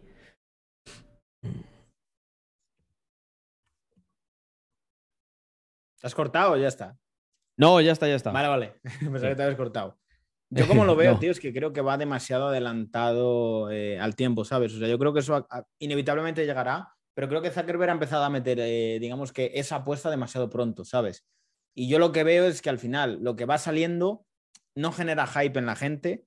Eh, yo creo que, por ejemplo, las gafas estas que han sacado nuevas, no creo que vayan a vender tan bien como cree, ¿sabes? Son muy caras y al final piensa en qué le pueden ofrecer la mayoría de gente por lo que cuestan, tío. Mm, Es que no lo pagan, tío. O sea, no me parece carísimo para lo que A ver, ofrece. Las gafas nuevas tienen una cosa muy buena y es que son realidad aumentada, que es lo que yo pedía. Porque si no te... mm, A nivel de usabilidad, el estar dentro y no tener feedback de lo de fuera es un poco mierda. A mí me gustaría mucho más que yo, por ejemplo, tuviese una pantalla y estar como con el ordenador, pero que de repente me levanto, voy a la cocina y como que minimizo esa pantalla y la dejo en un lado, pero la sigo viendo. Eso me parece brutal. O los avatares, que se vea una, que haya una visualización de los avatares, mientras también puedo eh, percibir el entorno real y moverme. Pero ¿tú, tú no lo ves eso como algo muy de nicho. Es que yo no veo a la población general con eso, tío. Lo- veo que va muy adelantado ahora mismo a... a Hay casos- mundo. Hay casos de uso que sí que los veo muy bestias. O sea, por ejemplo, tú cuando estás mirando el móvil, mm, es muy difícil que estés como mirando el móvil y mirando una película, una pantalla y tal. Pero sin embargo, si tú tuvieses como una pantalla que estás viendo a la vez o sol- medio solapada o en un lateral de la pantalla de tu, de tu televisor, yo creo que sí que puedes estar como más pendiente. Luego, por ejemplo, cuando tú estás en el escritorio, lo bueno que tienen las gafas de realidad virtual es que te puedes poner un montón de pantallas alrededor y configurarte un setup en 360 grados. O sea, sí que tiene casos de uso que yo veo que, son brutales. Pero, Por ejemplo, en diseño, mira, eh, y, y, eh, termino con esto, ¿eh? Mira, en diseño a mí me da mucha pena porque a mí me pilló un poco tarde y yo ya, pues, sabes que tengo que estar a otras cosas. No, no agrego tanto valor diseñando como haciendo otras cosas. Pero diseñar en el entorno virtual ese de 3D es la polla, es mil veces, mil veces más fácil y mil veces más rápido que hacerlo en un ordenador.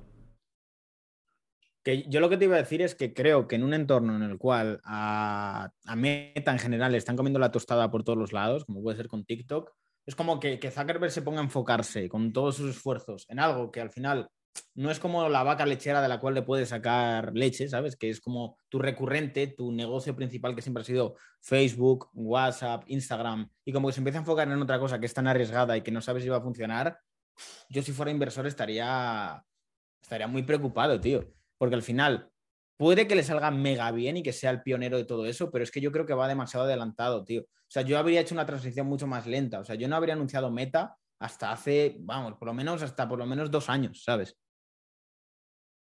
Claro, eh, lo que pasa es que yo creo que mm, están como en una situación de que en las otras áreas no pueden innovar tanto como aquí. O sea, yo creo que la visión de Zuckerberg es, si yo promuevo que esto se adopte antes, eh, automáticamente me convertiré en el Sí. player número uno. Pero si me voy más lento, tengo el riesgo de que me surja competencia.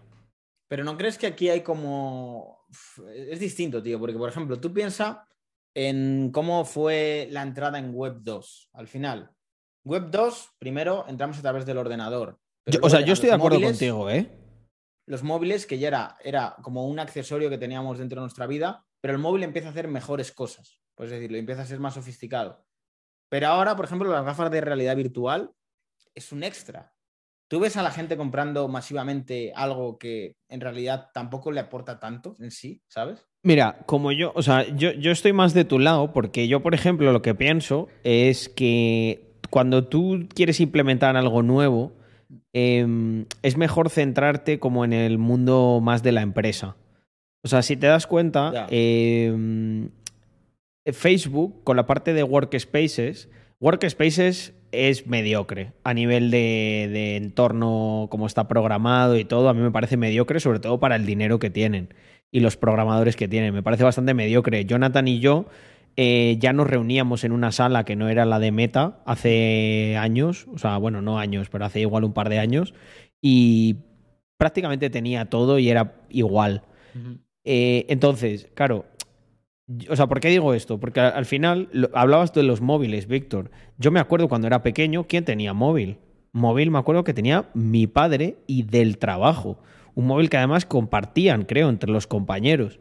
O sea, al principio veo que muchas tecnologías lo que tienen que hacer es como implementarse en un entorno de utilidad en el trabajo y luego pasar a direct to consumer, ¿sabes? O más market.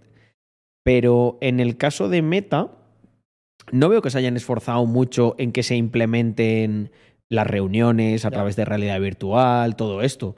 Y sería como un paso intermedio que elimina incertidumbre y dices, oye, mira, ya tengo esto bien amarrado. Ahora voy a intentar tirarme a, gener- a público general. Yo como Eh, lo veo, ellos lo están- es, para que eso realmente tenga una adopción masiva, no tiene que ser, pues, lo el cachivache este. Tiene que ser como esto. Unas gafas que tú te pongas así y vayas por la calle y seas una persona normal, pero esas gafas te permitan ver cosas que mm, con la realidad aumentada yo creo que es donde se puede coger realmente el tirón, ¿sabes? Sí, oye, mira, dice Dos Deuses que Meta anuncia que pronto podrás vender y comprar NFTs por Instagram empezando por Sí. Polygon. Lo acabo de decir. Ah, sí, es que creo que es justo lo que acaba de decir Víctor, Ajá. ¿eh? No, tú habías dicho algo de, de Twitter. No. No, no, había dicho Polygon, un cometa. Ah, es verdad, es verdad. Estábamos hablando de. Ah, exacto, de lo de la Creator Economy. Sí, sí, yo. Mira, si yo. Justo esta, esta es la pantalla que tengo enfrente. No lo estáis viendo nadie, pero yo estaba justo con esto. Aquí. Me había metido en Polygon y veía lo de Meta has selected eh, Polygon for meeting digital collectibles. Sí, estábamos hablando de eso. Lo que pasa es que no hemos dicho específicamente Instagram, pero mira, está aquí. Sí, sí, sí. Em, estábamos justo hablando de eso. Yo pensaba, dos deuses, que a lo mejor tú le había, había otro enfoque, otro matiz que no, pero qué curioso esto. Estábamos hablando de eso y no me he panado. Vale, lo que te decía Víctor. em, yo lo que creo es que, o sea, eso que acabas de comentar es una cosa que en su día mm, a mí me obsesionaba bastante en la parte de diseño de producto. Eh, hay, mucha, hay mucho diseñador, ¿no? Sobre todo los más juniors, que de repente te llegan con una idea, ¿no? De, Buah, esto, yo con esto voy a cambiar el mundo, no sé qué. Y muchas veces se chocan con algo que yo llamaba los. como los rituales. Eh, el ser humano Los hábitos tiende a hacer. sí, tiene, tiene sus hábitos, tiene sus rituales, tiene sus cosas, ¿no? Y entonces tú a lo mejor. Tú le puedes argumentar a un chino que no, que con el tenedor, que, que tú puedes comer mejor y tal. Y, y el asiático el chino, lo que sea, eh, le va a sudar tres cojones lo que le estés diciendo, porque él. Desde pequeño utilizó los palillos, vio a sus padres utilizar los palillos, vio a sus Sí. abuelos utilizar los palillos y le va a costar muchísimo, o sea, tiene una resistencia brutal a re- em, re- resistirse a volver al hábito que tiene, ¿no? Y a decir, oye, mira, es que yo estoy acostumbrado a hacerlo así, ya está. Pues igual no es lo mejor, pero es lo que me acostumbraron. Entonces, lo que tú comentas está muy relacionado con eso. Yo entiendo que las gafas de realidad virtual em, ¿Ya habéis generen una resistencia eh, brutal a nivel de, de hábito, ¿no? De, oye, yo es que no me veo poniéndome esto. Pero es que hay que empezar poco a poco. Es que a lo mejor solo te lo pones pues para hacer reuniones Claro. o en la oficina, eh, pero desde luego por la calle no. Eh, el día que Yo- lleguemos Yo creo a... que en ese sentido, Carlos, si se crean como gafas de sol o gafas que no se perciban como algo raro, que la puedes llevar normalmente y que te permitan ver esa realidad virtual de llevar, yo qué sé, tus redes sociales en pequeñas ventanas flotantes, como, ¿sabes? Como lo que vas haciendo en el móvil, pero en unas gafas, en, en tu visión, ¿sabes? Tener como diferentes cosas por la calle. Sí, o sea, indudablemente con eso quitas una fricción brutal. Pero... mm, Pero claro, es que a nivel de desarrollo tecnológico creo que estamos lejos de eso. No, estamos creo que hablando- estaba haciendo algo parecido, si no me equivoco. Claro, pero es que tú para tener la visión esa estroboscópica y tal, creo que tienes que son como unas un tipo de lente que mm, o sea, que te distorsiona un huevo el ojo porque hace como un aumento, son lentes Fresnel, creo que se llaman, que lo que hacen es aumentar las pantallitas. No.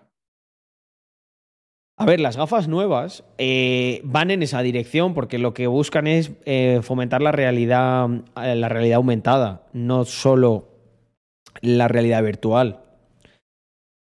Es que, claro, también yo muchas veces pensaba, yo porque, bueno, porque me ha pillado que estas dos casas que tengo eran así más amplias y tal.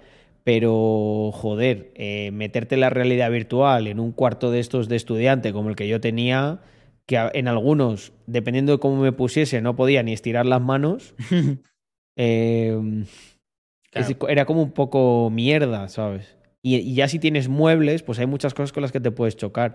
A ver, yo, por ejemplo, las gafas de realidad virtual las he estado utilizando para jugar a los juegos de coches y, hostia, la verdad que es una pasada, ¿eh? Eh, te sientes que estás dentro. O sea, es raro, tío. Es como que me recuerda un poco a la sensación que te da las setas, como ¿no? en Te primera cambia. persona, ¿no? Claro, conduces como en Ya, ya, primera pero persona. de- hay juegos de coche que son en tercera persona. Hay, hay jamaos, hay jamaos de la vida que incluso que conducen en tercera persona, in- incluso con las gafas de realidad virtual, para mí eso me parece rarísimo. Parece que eres como un tío flotando mirando un coche, no sé, es una sensación rara.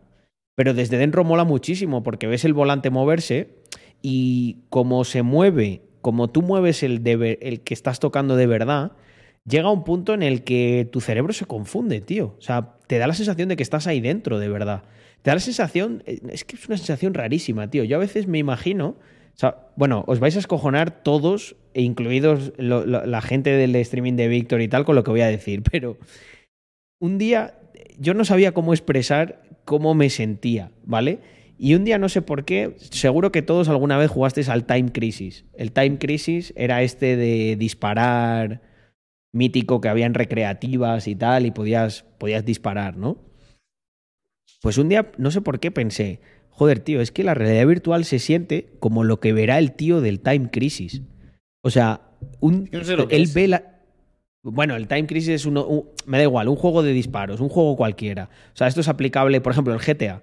A mí me da la sensación de que tú ves como ve, hostia, Zoom se terminará la reunión en 10 minutos. ¿Qué me estás contando? No Mira a ver si te va el, el Discord.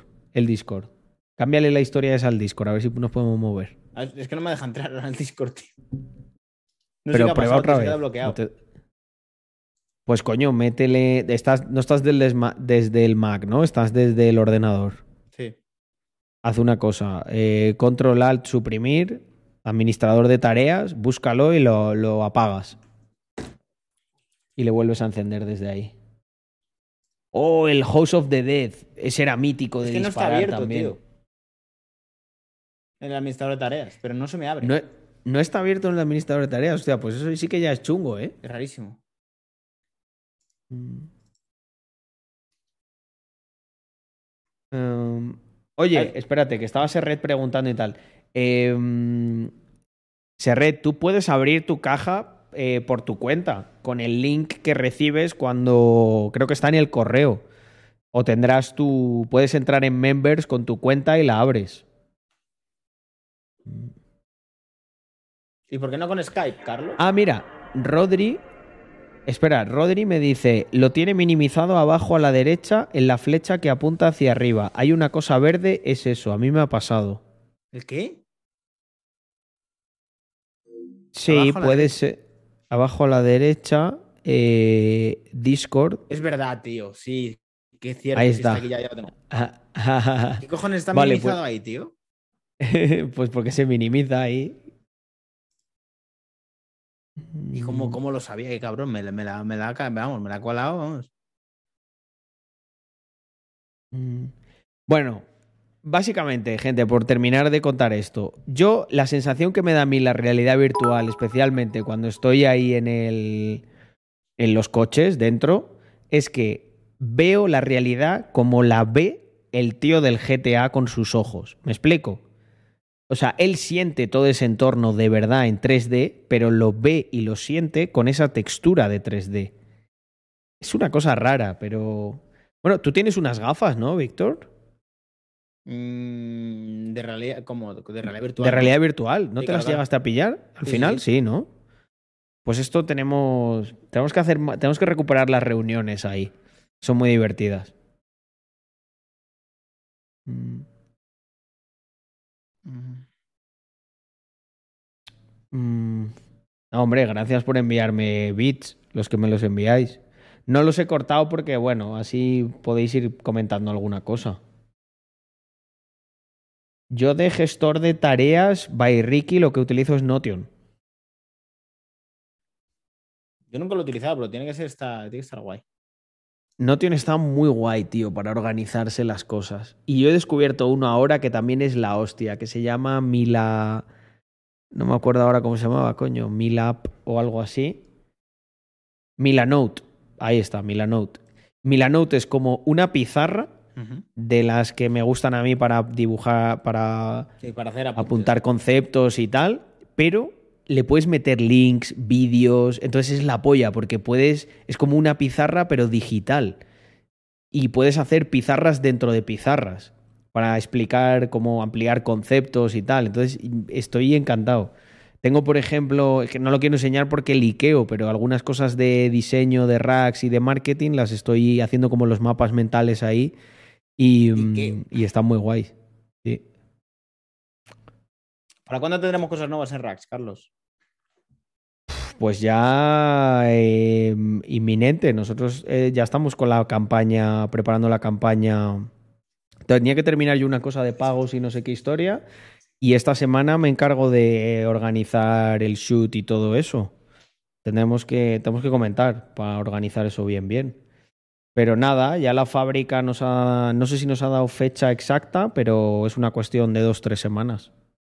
Ya es, es eso fijo.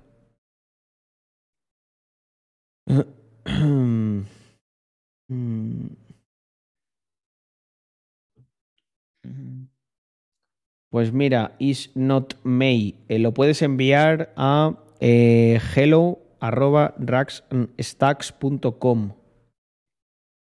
Todavía sigue activo ese correo, ¿eh? Joder. Sí, es- bueno, es el que utiliza Andrea. Andrea sí que es de, de costumbres, ¿eh? Es que, a ver, ¿sabes qué lo que pasa? Que hay muchos pagos, muchas cosas que están en ese correo. Entonces luego es un coñazo. Es un coñazo quitarlo, ¿sabes? Mm. ¿Viste lo que hizo este el Chastain en la NASCAR, Carlos?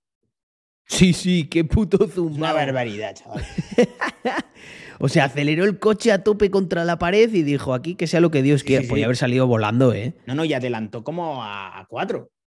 Hombre, claro, porque es que lo- él va a tope en curva y aprovechándose de la pared y los otros no pueden hacer eso porque derrapan y el coche se les va. Es de locos, tío. Pero es que tú, pero es que imagínate que engancha el coche con la valla o algo así, eso pega un ostión que flipa, o sea, puede salir volando. Sí, sí, sí.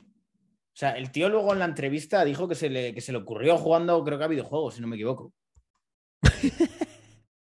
O sea, eso no les había hecho nunca antes, No, así no, parecido. no. O sea, nunca se ha hecho nada así, tío. O sea, se ha sido algo que dentro del, del propio deporte o sea, ha sido sin precedentes.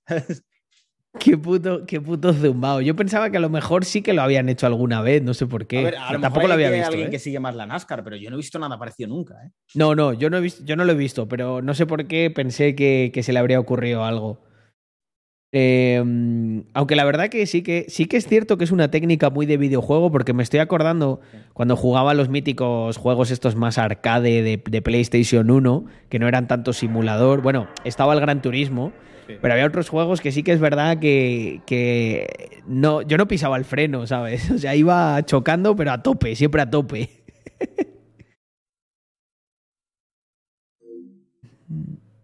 Dice, dice Mamá Quecho, dice, de la NASCAR mola las carreras de óvalo con tierra, putos americanos. O sea, Hostia. tienen unas que son con tierra. Con tierra Madre es heavy, ¿eh? Madre mía, eso tiene que ser, tiene que irse. Me recuerda un poco, ¿no? A lo que decía Homer Simpson. Dice, a mí lo único que me gusta de la NASCAR es cuando se chocan, pero nunca, siempre me distraigo y no veo los choques. Hostia puta. Vale, ¿te has metido en Discord ya? ¿Has configurado eso? Sí, sí. O sea, quitaste lo de la voz, ¿no? Lo de. Vale, pues venga, vámonos a Discord, a ver si tenemos más, más suerte. Te veo ahora ahí. Chao.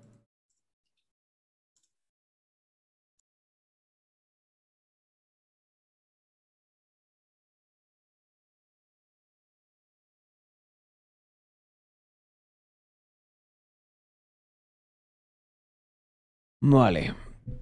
Estamos llamando al Soshi. Mm. A ver si me coge.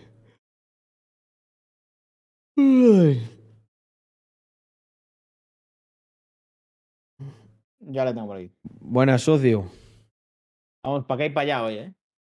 Estamos para acá y para allá, ya ves. Pero bueno, no tampoco es tan crítico porque no se corta mucho el flujo. Bueno, y hablando de metaversos, tenemos una cosita que vamos a enseñar en, el siguiente AMA, que va a estar muy guay. Es verdad que no tendrá los mejores gráficos del mundo, pero va a estar chulo. Es que tampoco podemos, no quiero yo contar mucho más. Pero mm, podíamos también hablar un poco, Víctor, de, de que nosotros como colección hemos sufrido el tema este de que los metaversos, si tienes una audiencia así grandecita, no te valen para una mierda. Sí, en general sí. Para una reunión de O sea, amigos, con mucho. Exacto, es que eh, se hablaba mucho de futuro, de no sé qué, y, pero a la hora de la verdad, para nosotros no, no aplica, porque en el momento al que quieras meter a 200 personas ya, ya es imposible en según qué sitios.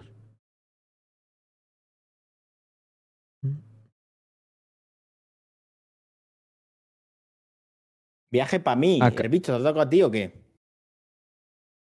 No creo. Dice, acaban de dar la misma noticia de Polygon, pero con Sol. Ellos también han hecho partner. Con Solana también. Coño, pues bien, bueno para Solana.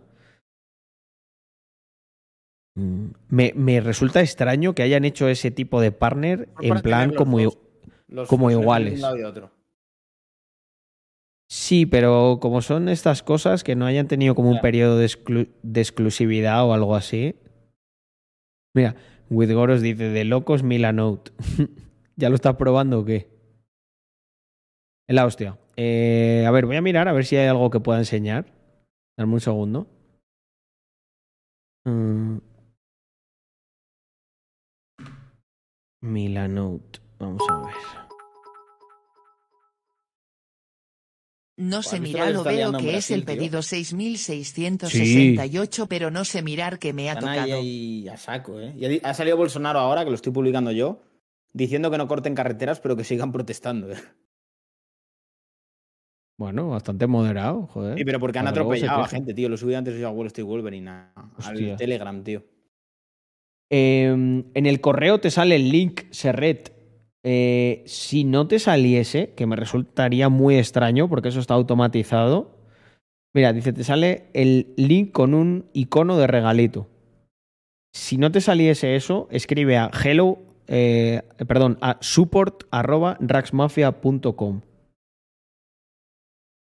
Um, Buah, es que todas las cosas que tengo son, son cosas que vamos a ejecutar y es que no lo puedo enseñar, gente, cago en Dios. Es todo muy, muy, muy, muy de, de ejecutar o de partnerships que todavía no hemos anunciado. I'm sorry. A ver, bueno, venga, os puedo enseñar, os puedo enseñar un diseño que he planteado, ¿vale? Venga, va, os voy a enseñar esto. ¿Cuántos estamos aquí? Bueno, que está también el socio, que lo va a ver un montón de gente, pero bueno. Venga, comparto pantalla. Mira, esto es lo de Milanote. Mm. Mm. Aquí, por ejemplo, estoy planteando eh, como un mapa mental de, de la- de las ideas, ¿no? De un lanzamiento. Entonces, vi una camiseta que me gustó, eh, la frase, y eh, pues como que intenté adaptarlo a lo nuestro. Entonces puse esto de aquí, Tax Problems, con una interrogación, Call My Lawyer, 1-800 Fact Taxes. Y, mira qué guapo, porque estos son paneles, ¿vale? Que los puedes ir conectando, puedes hacer un montón de cosas. Entonces, eh, dije, la, la campaña, Víctor, mira, esto está bien porque lo está viendo Víctor también, la campaña que vamos a preparar y todo. Entonces, la estética me mola la de Better Call Saul, ¿vale? Rollo así. I had a good job until my boss accused me of stealing. No sé si se escucha. Bueno, sí, en mi stream sí. ¿Vale? Mirar así. y luego lo que había pensado pues es eso, eh, hacer una campaña en la que vayamos a las oficinas. ¿Sabes lo que puede estar divertido, tío? Le, le, pones al Crypto Spain ahí en traje y que lo haga. Sí, eh, pues puede estar guapo, sí, algo así. ¿Sabes? Entonces, yo quería, yo quería como entrar. O sea, esta me veía yo haciéndolo así como de modelo, ¿sabes? El, el rollo era entrar, ¿sabes? Aparcar así un coche deportivo en la puerta, entrar así con gafas de sol y liarla pardísima en la oficina de los abogados, ¿sabes? Eh, con la estética esta de Better Call Saul y presentando este diseño que sería el de Tax Problems, eh, como una versión de, de Fact Tax. Y luego esto nada, esto aquí no hay nada, simplemente es que estaba probando cosas de cómo ponerlo. Y entonces es la polla, Víctor, porque tú puedes poner, pues por ejemplo, puedes enlazar esto con esto, puedes, em, puedes pintar, ¿sabes? Puedo coger y decir esto lo... Esto lo ejecuta Víctor. ¿Vale? Eh, luego todo esto lo puedes mover. Em, claro, puedes, puedes añadir vídeos, puedes añadir Puedes añadir links, puedes añadir, copiar y pegar de internet las imágenes. Entonces esto me permite tener un flujo muy bueno entre el Pinterest, que es donde tengo yo las referencias, y, el resto. Eh, puedes crear columnas en las que agrupes cosas. Mm, vale, tú luego podrías coger y en esta columna pones varias cosas, bla, bla, bla. Eh, bueno, puedes hacer 20.000 historias. Es como una especie de Notion, pero más visual. Y luego puedes crear también los checklists, que es la polla. Porque aquí, pues, por ejemplo, puedo añadir otra tarea, tarea 2, y ahí lo tenemos. y así, pues. He leído lo de, los NFTs de, de, esto de. Coño, de, de. Instagram es cuestión de días, ¿eh? Hostia, pues es heavy eso, ¿eh? Eso ha puesto Solana. Em, me pregunta por aquí Brian si es gratis esa herramienta. Sí. Mm. Eh, pues red, eso es muy, muy raro que no recibieras el link. Em, escribe a support para, para, que te lo arreglen, porque eso no, no debería ser así. Mm. Es muy, muy raro, porque además es un correo automatizado, pero puede ser. Si eso te, te lo solucionan. Ya, pues lo de poner ya los NFTs ahí en, en Instagram va a ser muy top. Sí. La verdad que sí. Y encima los de Polygon, que nosotros desplegamos en Polygon, antes que Ethereum, no me lo creo. Tuvimos, hemos tenido buen ojo ahí, ¿eh? ¿Yo te acuerdas, Víctor, una vez que te dije, te tienes que acordar de esto a saco? te dije, Polygon, tío, o sea, Polygon va a llegar lejísimos. Eh, ¿Sabes? Y te dije, ¿sabes por qué? Porque lo acaban de integrar en OpenSea. Y, y yo cuando vi que después de Ethereum metían a Polygon, dije, guau, esto va a ser la hostia. Porque claro, los NFTs de Ethereum yo sabía que siempre iban a ser muy caros y que la mayoría de la gente no... La gente de a pie normal es difícil eh, que esté tradeando en Ethereum de manera regular, porque solo en fees tienes que tener miles de euros disponibles para quemar en fees, básicamente, si tradeas bastante. Y sin embargo, con Polygon eh, los costes eran ínfimos. Lo que pasa es que sí que es verdad que nosotros cuando nos hemos puesto a desarrollar en, Polygon, Polygon no funciona tan fino como Phantom, ¿eh? Es curioso, pero Phantom en lo que es, o sea, lo que es la blockchain para desarrolladores y tal está muy bien hecha. O sea, que no estoy hablando de manera especulativa ni nada, estoy hablando simplemente de desplegar producto. Sí. Lo que pasa, y esto que quiere, o sea, esto, porque más de uno está ya de, buah, pues con todo lo que tengo a Phantom. No, no, no, no. Esto puede, puede ocurrir que sea la mejor y que nunca sea, llegue a ser la primera porque eso no sigue unas reglas totalmente lógicas. Yo creo que, por ejemplo, Polygon también en la parte de colaboraciones, el equipo fundador es muy máquina. Supieron ganarse el favor de, de Vitalik Buterin muy pronto, o sea, no como que se considerase competencia ni nada, y eso yo creo que les ha ayudado un montón. Y luego, a la vista de los resultados, está que son buenos cerrando acuerdos. Han cerrado un puto acuerdo con, con Facebook. Son muy proactivos. Yo me acuerdo cuando nos contactaron ellos, ¿eh? O sea, fíjate que nosotros éramos un protocolo de mierda, pero les gustó cómo estaba hecho y aunque tuviésemos poco total value lock, eh, los tíos ahí, macho, todos indios. Sí, sí, de queremos contaros lo que estamos haciendo, no sé qué, queremos potenciar así al talento. Así que le veo, le auguro un buen futuro a Polygon. Yo la verdad también es de las cosas que más ¿cómo, cómo lo enfocarías? ¿El qué? Ahora mismo el, futuro, ¿cómo lo ves tú? En plan de, protocolos que tienes que pueden empezar a dar que hablar.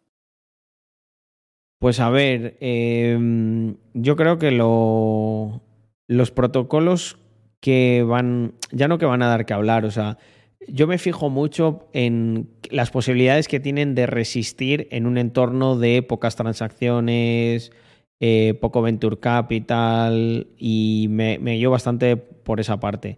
La Polygon es que estamos hablando, por así decirlo, del número uno en Layer 2, entonces, pues obviamente todo lo hace bien, tiene mucha pasta, tiene mucho uso. Pero cuando me voy a proyectos más pequeños, pues lo que veo es eso. Eh, si tienen rondas de inversión que les permita aguantar, eh, qué tan ágiles son a la hora de, desplegar. Por ejemplo, Solana, a nivel de tecnología, me parece pésimo. Em, el lenguaje que utilizan no mola nada, es complicado, tal, pero están muy bien vaqueados. Entonces, al final, esto lo que te ocurre es que muchas veces eh, el que sobrevive. Mm, no es a lo mejor el, no es necesariamente el mejor, es sino el que, el que en dadas unas condiciones tenía más capacidad de supervivencia. Pues claro, tú a lo mejor el criterio de qué blockchain es mejor, quizá todos estaríamos de acuerdo en que la que mejor funcione, ¿no? La que... Mm, no, yo creo que todo el mundo estaría más o menos de acuerdo en eso. Pero imagínate que tú tienes la que mejor funciona y tienes cero capital, no vas a resistir este bear market, ya te lo digo yo. ¿Es esto justo? Bueno, podríamos debatir largo y tendido, pero esa es la realidad. Entonces es un poco como yo lo veo. Em, la gente que resistirá eh, ha entrado mucho dinero de fuera y ahora ya hay gente que tiene, por así decirlo, buenos amigos que quizá no les dejen caer. Hay una dinámica que se produce muchas veces en el mundo del capital riesgo y es que los fondos tienen un dinero para invertir pero luego tienen otro dinero para em, tapar los desaguisados. Y ese dinero, ¿por qué, ¿por qué, está ahí?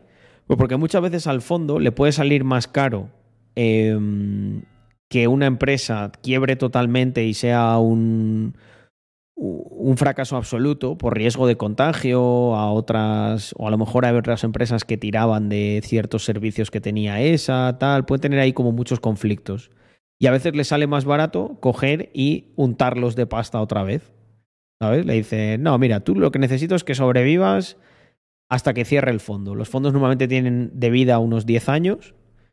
Y, y entonces, un poco como es de, mira, yo te voy a mantener aquí hasta que cerremos el fondo y luego ya pegas el, el, el peo y a mí me importa tres cojones.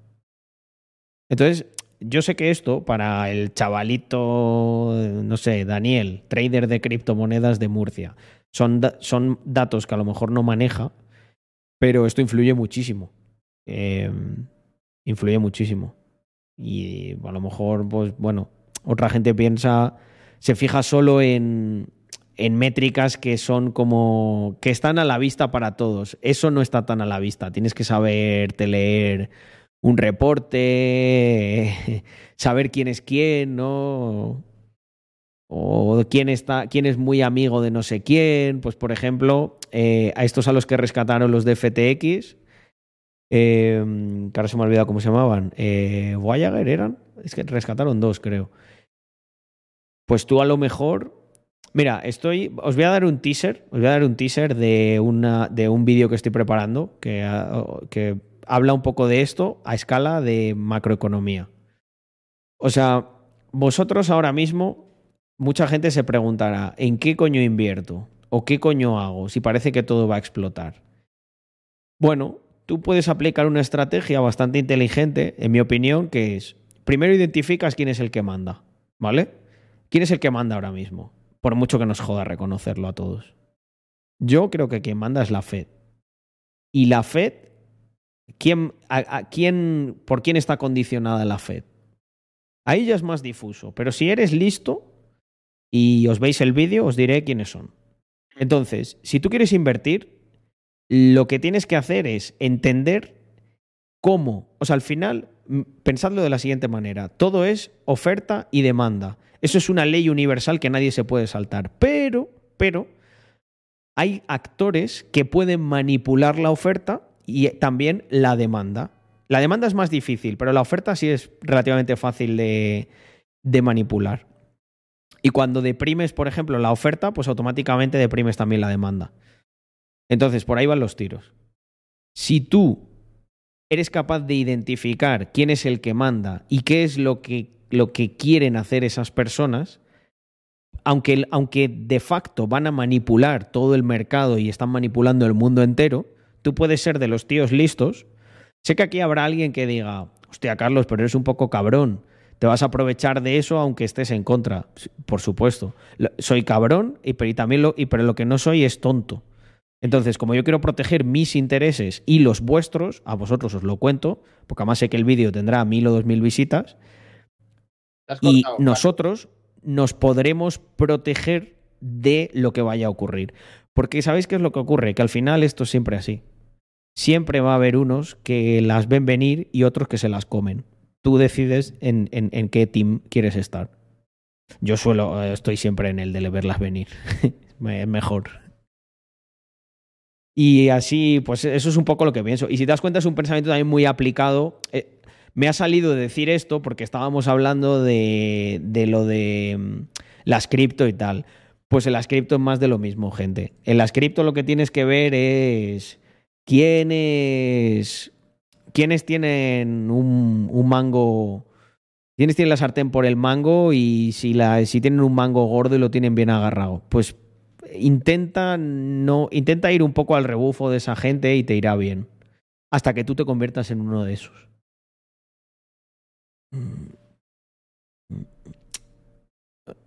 ¿Y tú qué, don Víctor? ¿Tú qué opinas? Yo opino que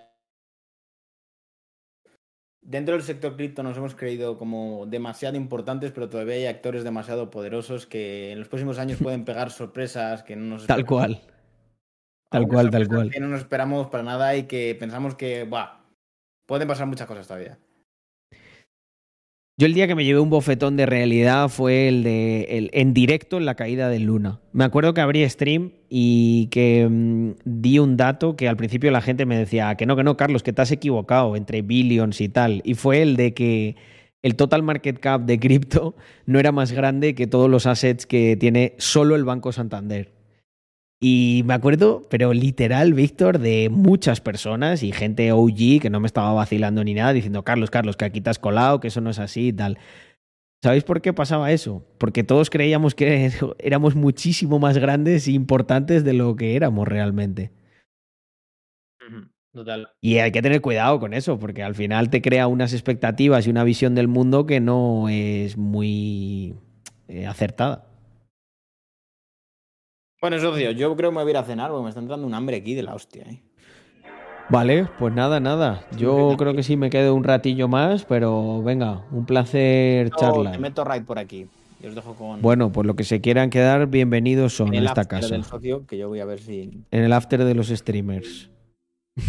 Venga, un abrazo por ahí, socio. Venga, Chao. un abrazo. Pues por aquí. mm, Sí, he visto, Saoro, eh, he visto lo del creador de MakerDAO asesinado. Mm, hostia. Mirad lo que dice Álvaro. Dice, Carlos, hoy ha visto mi madre por casualidad mi ahorro en efectivo y me ha preguntado si ese dinero venía de drogas. Pues mira, Álvaro, te voy a decir algo. Eh, esa es una métrica muy buena ah, como emprendedor y como desarrollo personal. Cuando empiezas a tener tanta pasta que los, familiares cercanos para tu edad y tal dicen, pero esto de dónde ha salido, esto es legal, eso es que lo estás haciendo bien en la vida. Intenta tener una contabilidad de dónde viene por si se pone muy incisiva y le tienes que dar alguna explicación extra, ¿no? De que no se asuste la pobre mujer, hombre. Mm. Ahora mismo el valor de las DeFi es 44 billones. No es tanto, en verdad. No es nada. O sea, quiero decir, cuatro millonarios se han juntado para comprar eh, Twitter por eso. O sea, literal, todo DeFi te lo podrían comprar entre Elon Musk y sus amigos. O sea, Elon Musk podría ahora mismo, por las risas, eh, hacer desaparecer DeFi. O sea, devolvernos a hace dos años. 44 billones americanos, efectivamente. Bueno, muchas gracias a, a todos los que venís de parte mm, de mi querido socio. Socio sucio, capitalista. El de MakerDAO se hizo un cuadriga CX. No, hombre, pero mm, MakerDAO no MakerDAO no se ha quedado con no se ha quedado con con fondos, ¿no? A ver, Equa Mm. Lo de la CIA, lo de la CIA, sí, sí, eso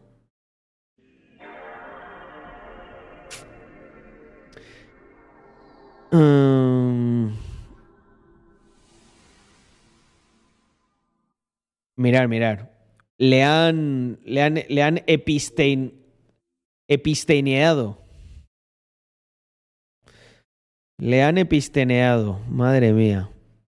A ver un segundo, voy a cerrar lo de las mystery porque madre mía. Tenemos aquí de todo.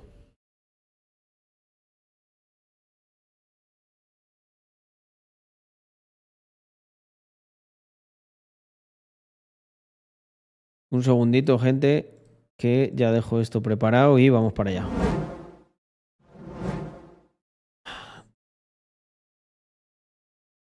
CIA and Mossad and Pedo Elite are running some kind of sex trafficking and trap me blackmail ring out of Puerto Rico and Caribbean island. They are going to frame me with a laptop planted by my ex-girlfriend who was a spy. They will torture me to death. Hostias. Bastante, bastante heavy, ¿no? Que ponga este mensaje, que bueno, creo que se ha entendido, no hace falta que lo traduzca al español. Y, eh, y que luego... Mm. Y que luego ocurra esto, tío.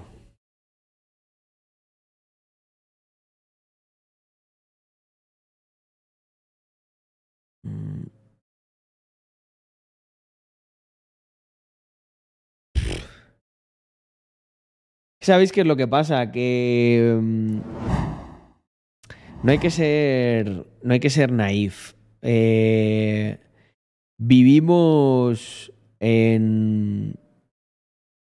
Vivimos en un. en un mundo en el que ocurren muchas más cosas de las que nosotros jamás sabremos. Eso es así. O sea, y quien te diga lo contrario, o se engaña a sí mismo, o bueno, no sé, pero hay, Mira, a mí me gusta mucho Kim. eh, Yo he retuiteado esto de Kim.com y vamos a continuar. Mm. Vaya, hombre, ya me, ha, ya me ha bloqueado, ya me ha bloqueado Alan Barroso. Qué poco ha tardado, tío.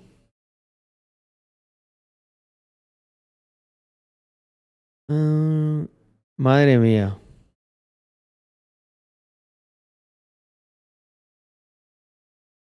Bueno, mejor. Así no veo sus mierdas de post, porque la verdad que me daban. Me daban cáncer de vista. Eh, En realidad hace, hace bien. Le, le he dicho esto, Víctor, tampoco le he dicho mucha cosa. Ponía eh, la idea. mm, La idea de. Es que era muy gracioso. Dice, la mejor idea de... mm, La mejor idea de un millonario es cobrar por algo que era gratis.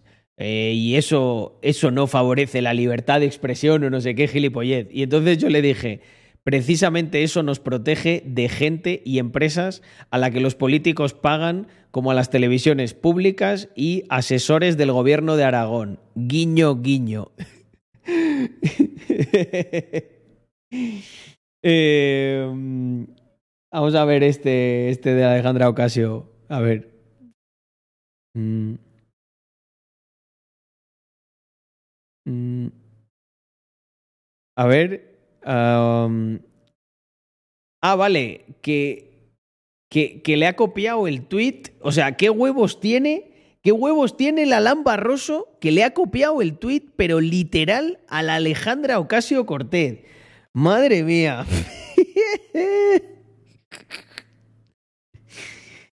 Em, Hostias, qué bueno. Dice, your feedback is appreciated. Now pay 8 dólares. Me encanta Elon Musk, tío, lo, lo troll que es. Eh, Yo creo que lo que más les preocupa es eh, mirar la bio de Elon Musk, por Dios. Twitter Complaint Hotline Operator.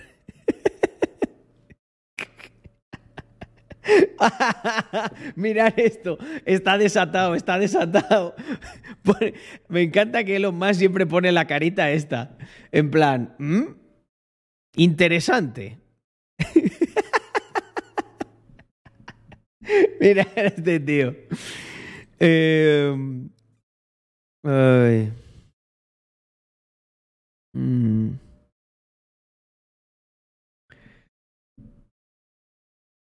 Ay, ay, ay, ay. Qué bueno, tío.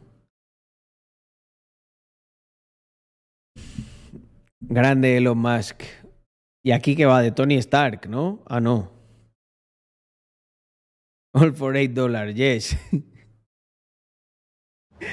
Hombre, pues en vez de lo que le costaba Twitter cuando era público a los inversores, a los cuales declarado, declarado por los ejecutivos de Twitter, los estafaban, malgastaban su dinero, yo creo que no está mal. Elon va a hacer Twitter rentable.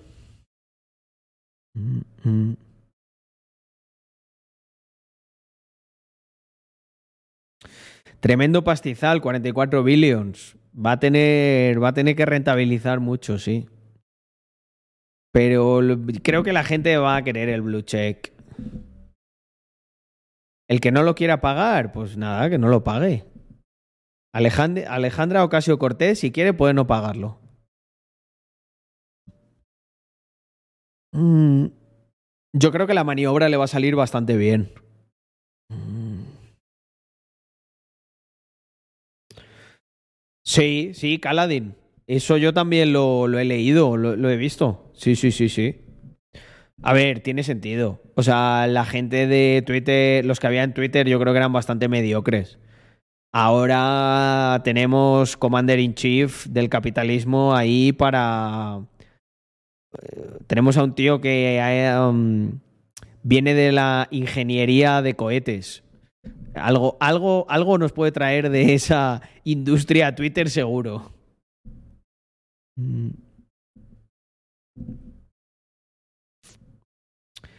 Carlos, tú te pondrás el cheque azul, vamos, no lo dudo ni un minuto. Si eso me ayuda a eliminar Carlos nigerianos y historias, o sea, al final 8 dólares me, me parece una apoyada, eh, sí, sí lo pondría.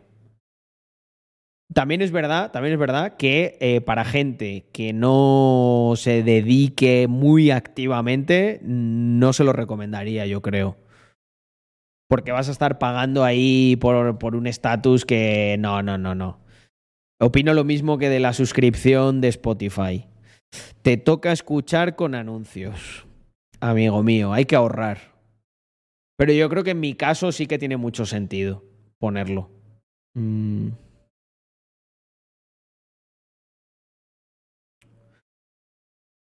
Mm. Eh, desde luego, no, Bummer no va a ser lo mismo que el anterior. Está claro. Mm. Yo, si verdaderamente mejora mm, el tema ese de los bots, de tal, no me importaría. O igual, no sé, ¿eh? igual no me, igual pienso que no compensa y no lo pago. Mm.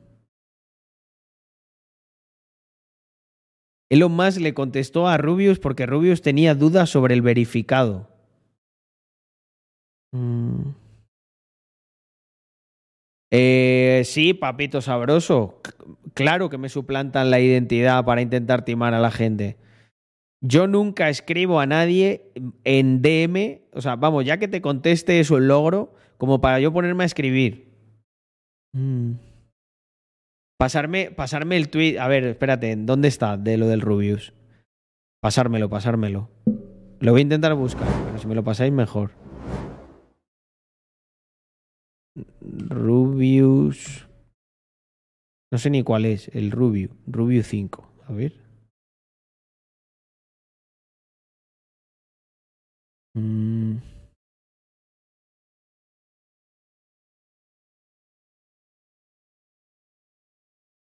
A ver. Hostia puta.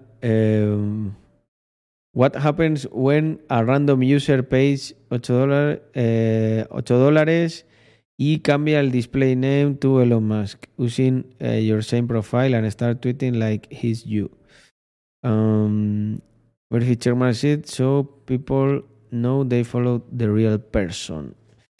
Uh, that already happens very frequently. True, I believe. Vale. Hostia, qué gracioso, tío, esto de que se ponga a hablar con el Rubius. Claro, le conocerá, ¿no? O sea, dirá, sí, este es el más top de ahí de España. Um, mm, vale, lo que, lo que plantea Rubius. Eh, lo que plantea Rubius tiene todo el sentido. Eh, Papito Sabroso, sí, estaba diciendo que son cuentas que me suplantan. Yo nunca escribo. Eh, yo nunca escribo a nadie, y menos ni para ofrecer inversiones ni nada de eso. Por favor, denunciadlos, a ver si algún día me, me, me, ya me ayudan y me dan a mí el verificado.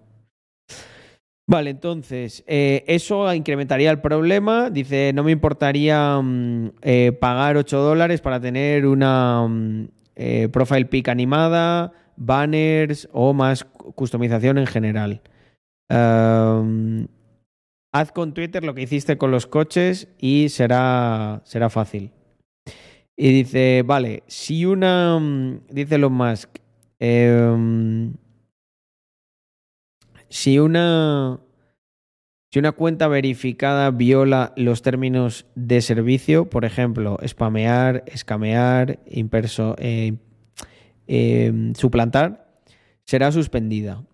Pero Twitter se quedará con su dinero.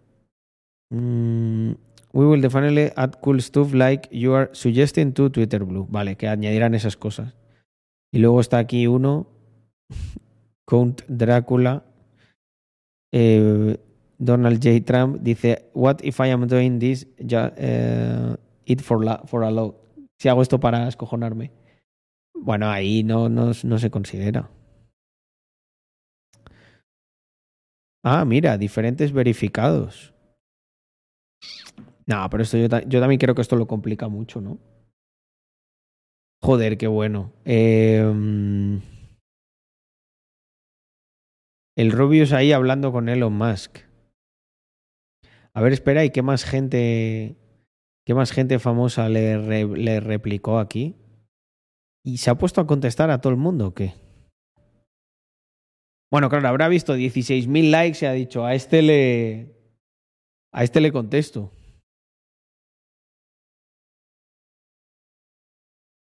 Mira, tiene, tiene, tiene más likes Rubius que Sisi. Bueno, no me voy a poner a scrollear en Twitter, no vaya a salirnos alguna cosa rara. Mm.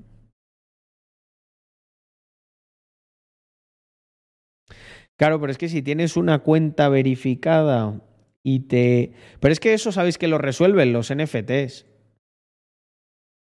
Porque la gente podría intentar ponerse, eh, sí, una foto de lo que tú quieras, pero si luego, si es un NFT, se puede verificar en Open, eh, se puede verificar, en, bueno, en OpenSea, en, en la propia blockchain, que ese NFT eh, es el de verdad. Y ahí se acabaron los rollos. Lo que tienen que implementar es el tema de los NFTs, en mi opinión. Mm. A ver, Drumerto, yo creo que si, si no has tenido Twitter y has, y has podido vivir sin él, eh, fíjate lo que te voy a decir, no te lo instales, tío. Probablemente te va, te va a traer más pena que alegría. Pero bueno. Mm. Tal cual, Andrés. No dejan decir cuál es la cuenta suplantada porque no tengo el verificado, efectivamente, macho. Pero bueno, eh, voy a intentar currarme este año el tener menciones en periódicos, en lo que sea. Aunque fijaos, Víctor lo tiene y aún así tampoco se lo dan, macho. Es terrible. Mm. Pero Víctor se debería. eh, se debería hacer. Deberíamos hacer lo que nos habían recomendado del, del tema este de Wikipedia. Que no, no sé si está por ahí. ¿Cuál es tu cuenta de Instagram oficial? Carlos.adams. La única.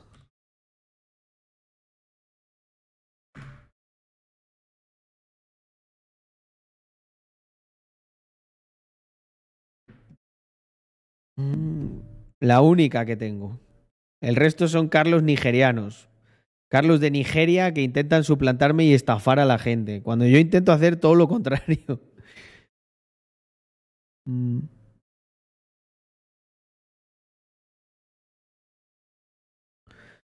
Dedicándote al análisis de datos en un equipo de fútbol. Hostia. Eh, um, no lo sé, ¿eh? No lo sé. Es que ah, como que no le encuentro el enganche. Oye, family. eh, yo creo que por hoy lo tenemos. Dos horas y veinte. Eh, me he quedado un ratito más con todos los que os, os habéis venido de parte mm, de mi socio, pero eh, me noto que estoy ya bajo de energía, que hoy me levanté tempranito para ser yo, a las 10, y he tenido un día bastante intenso. Espero que lo hayáis pasado genial. Si queréis venir en otro rato, mañana a las nueve y media, suelo estar por aquí. Y eh, pues nada, aquí al despedirnos siempre decimos lo mismo. ¡Viva! Rax Mafia. Nos vemos mañana, gente, con más.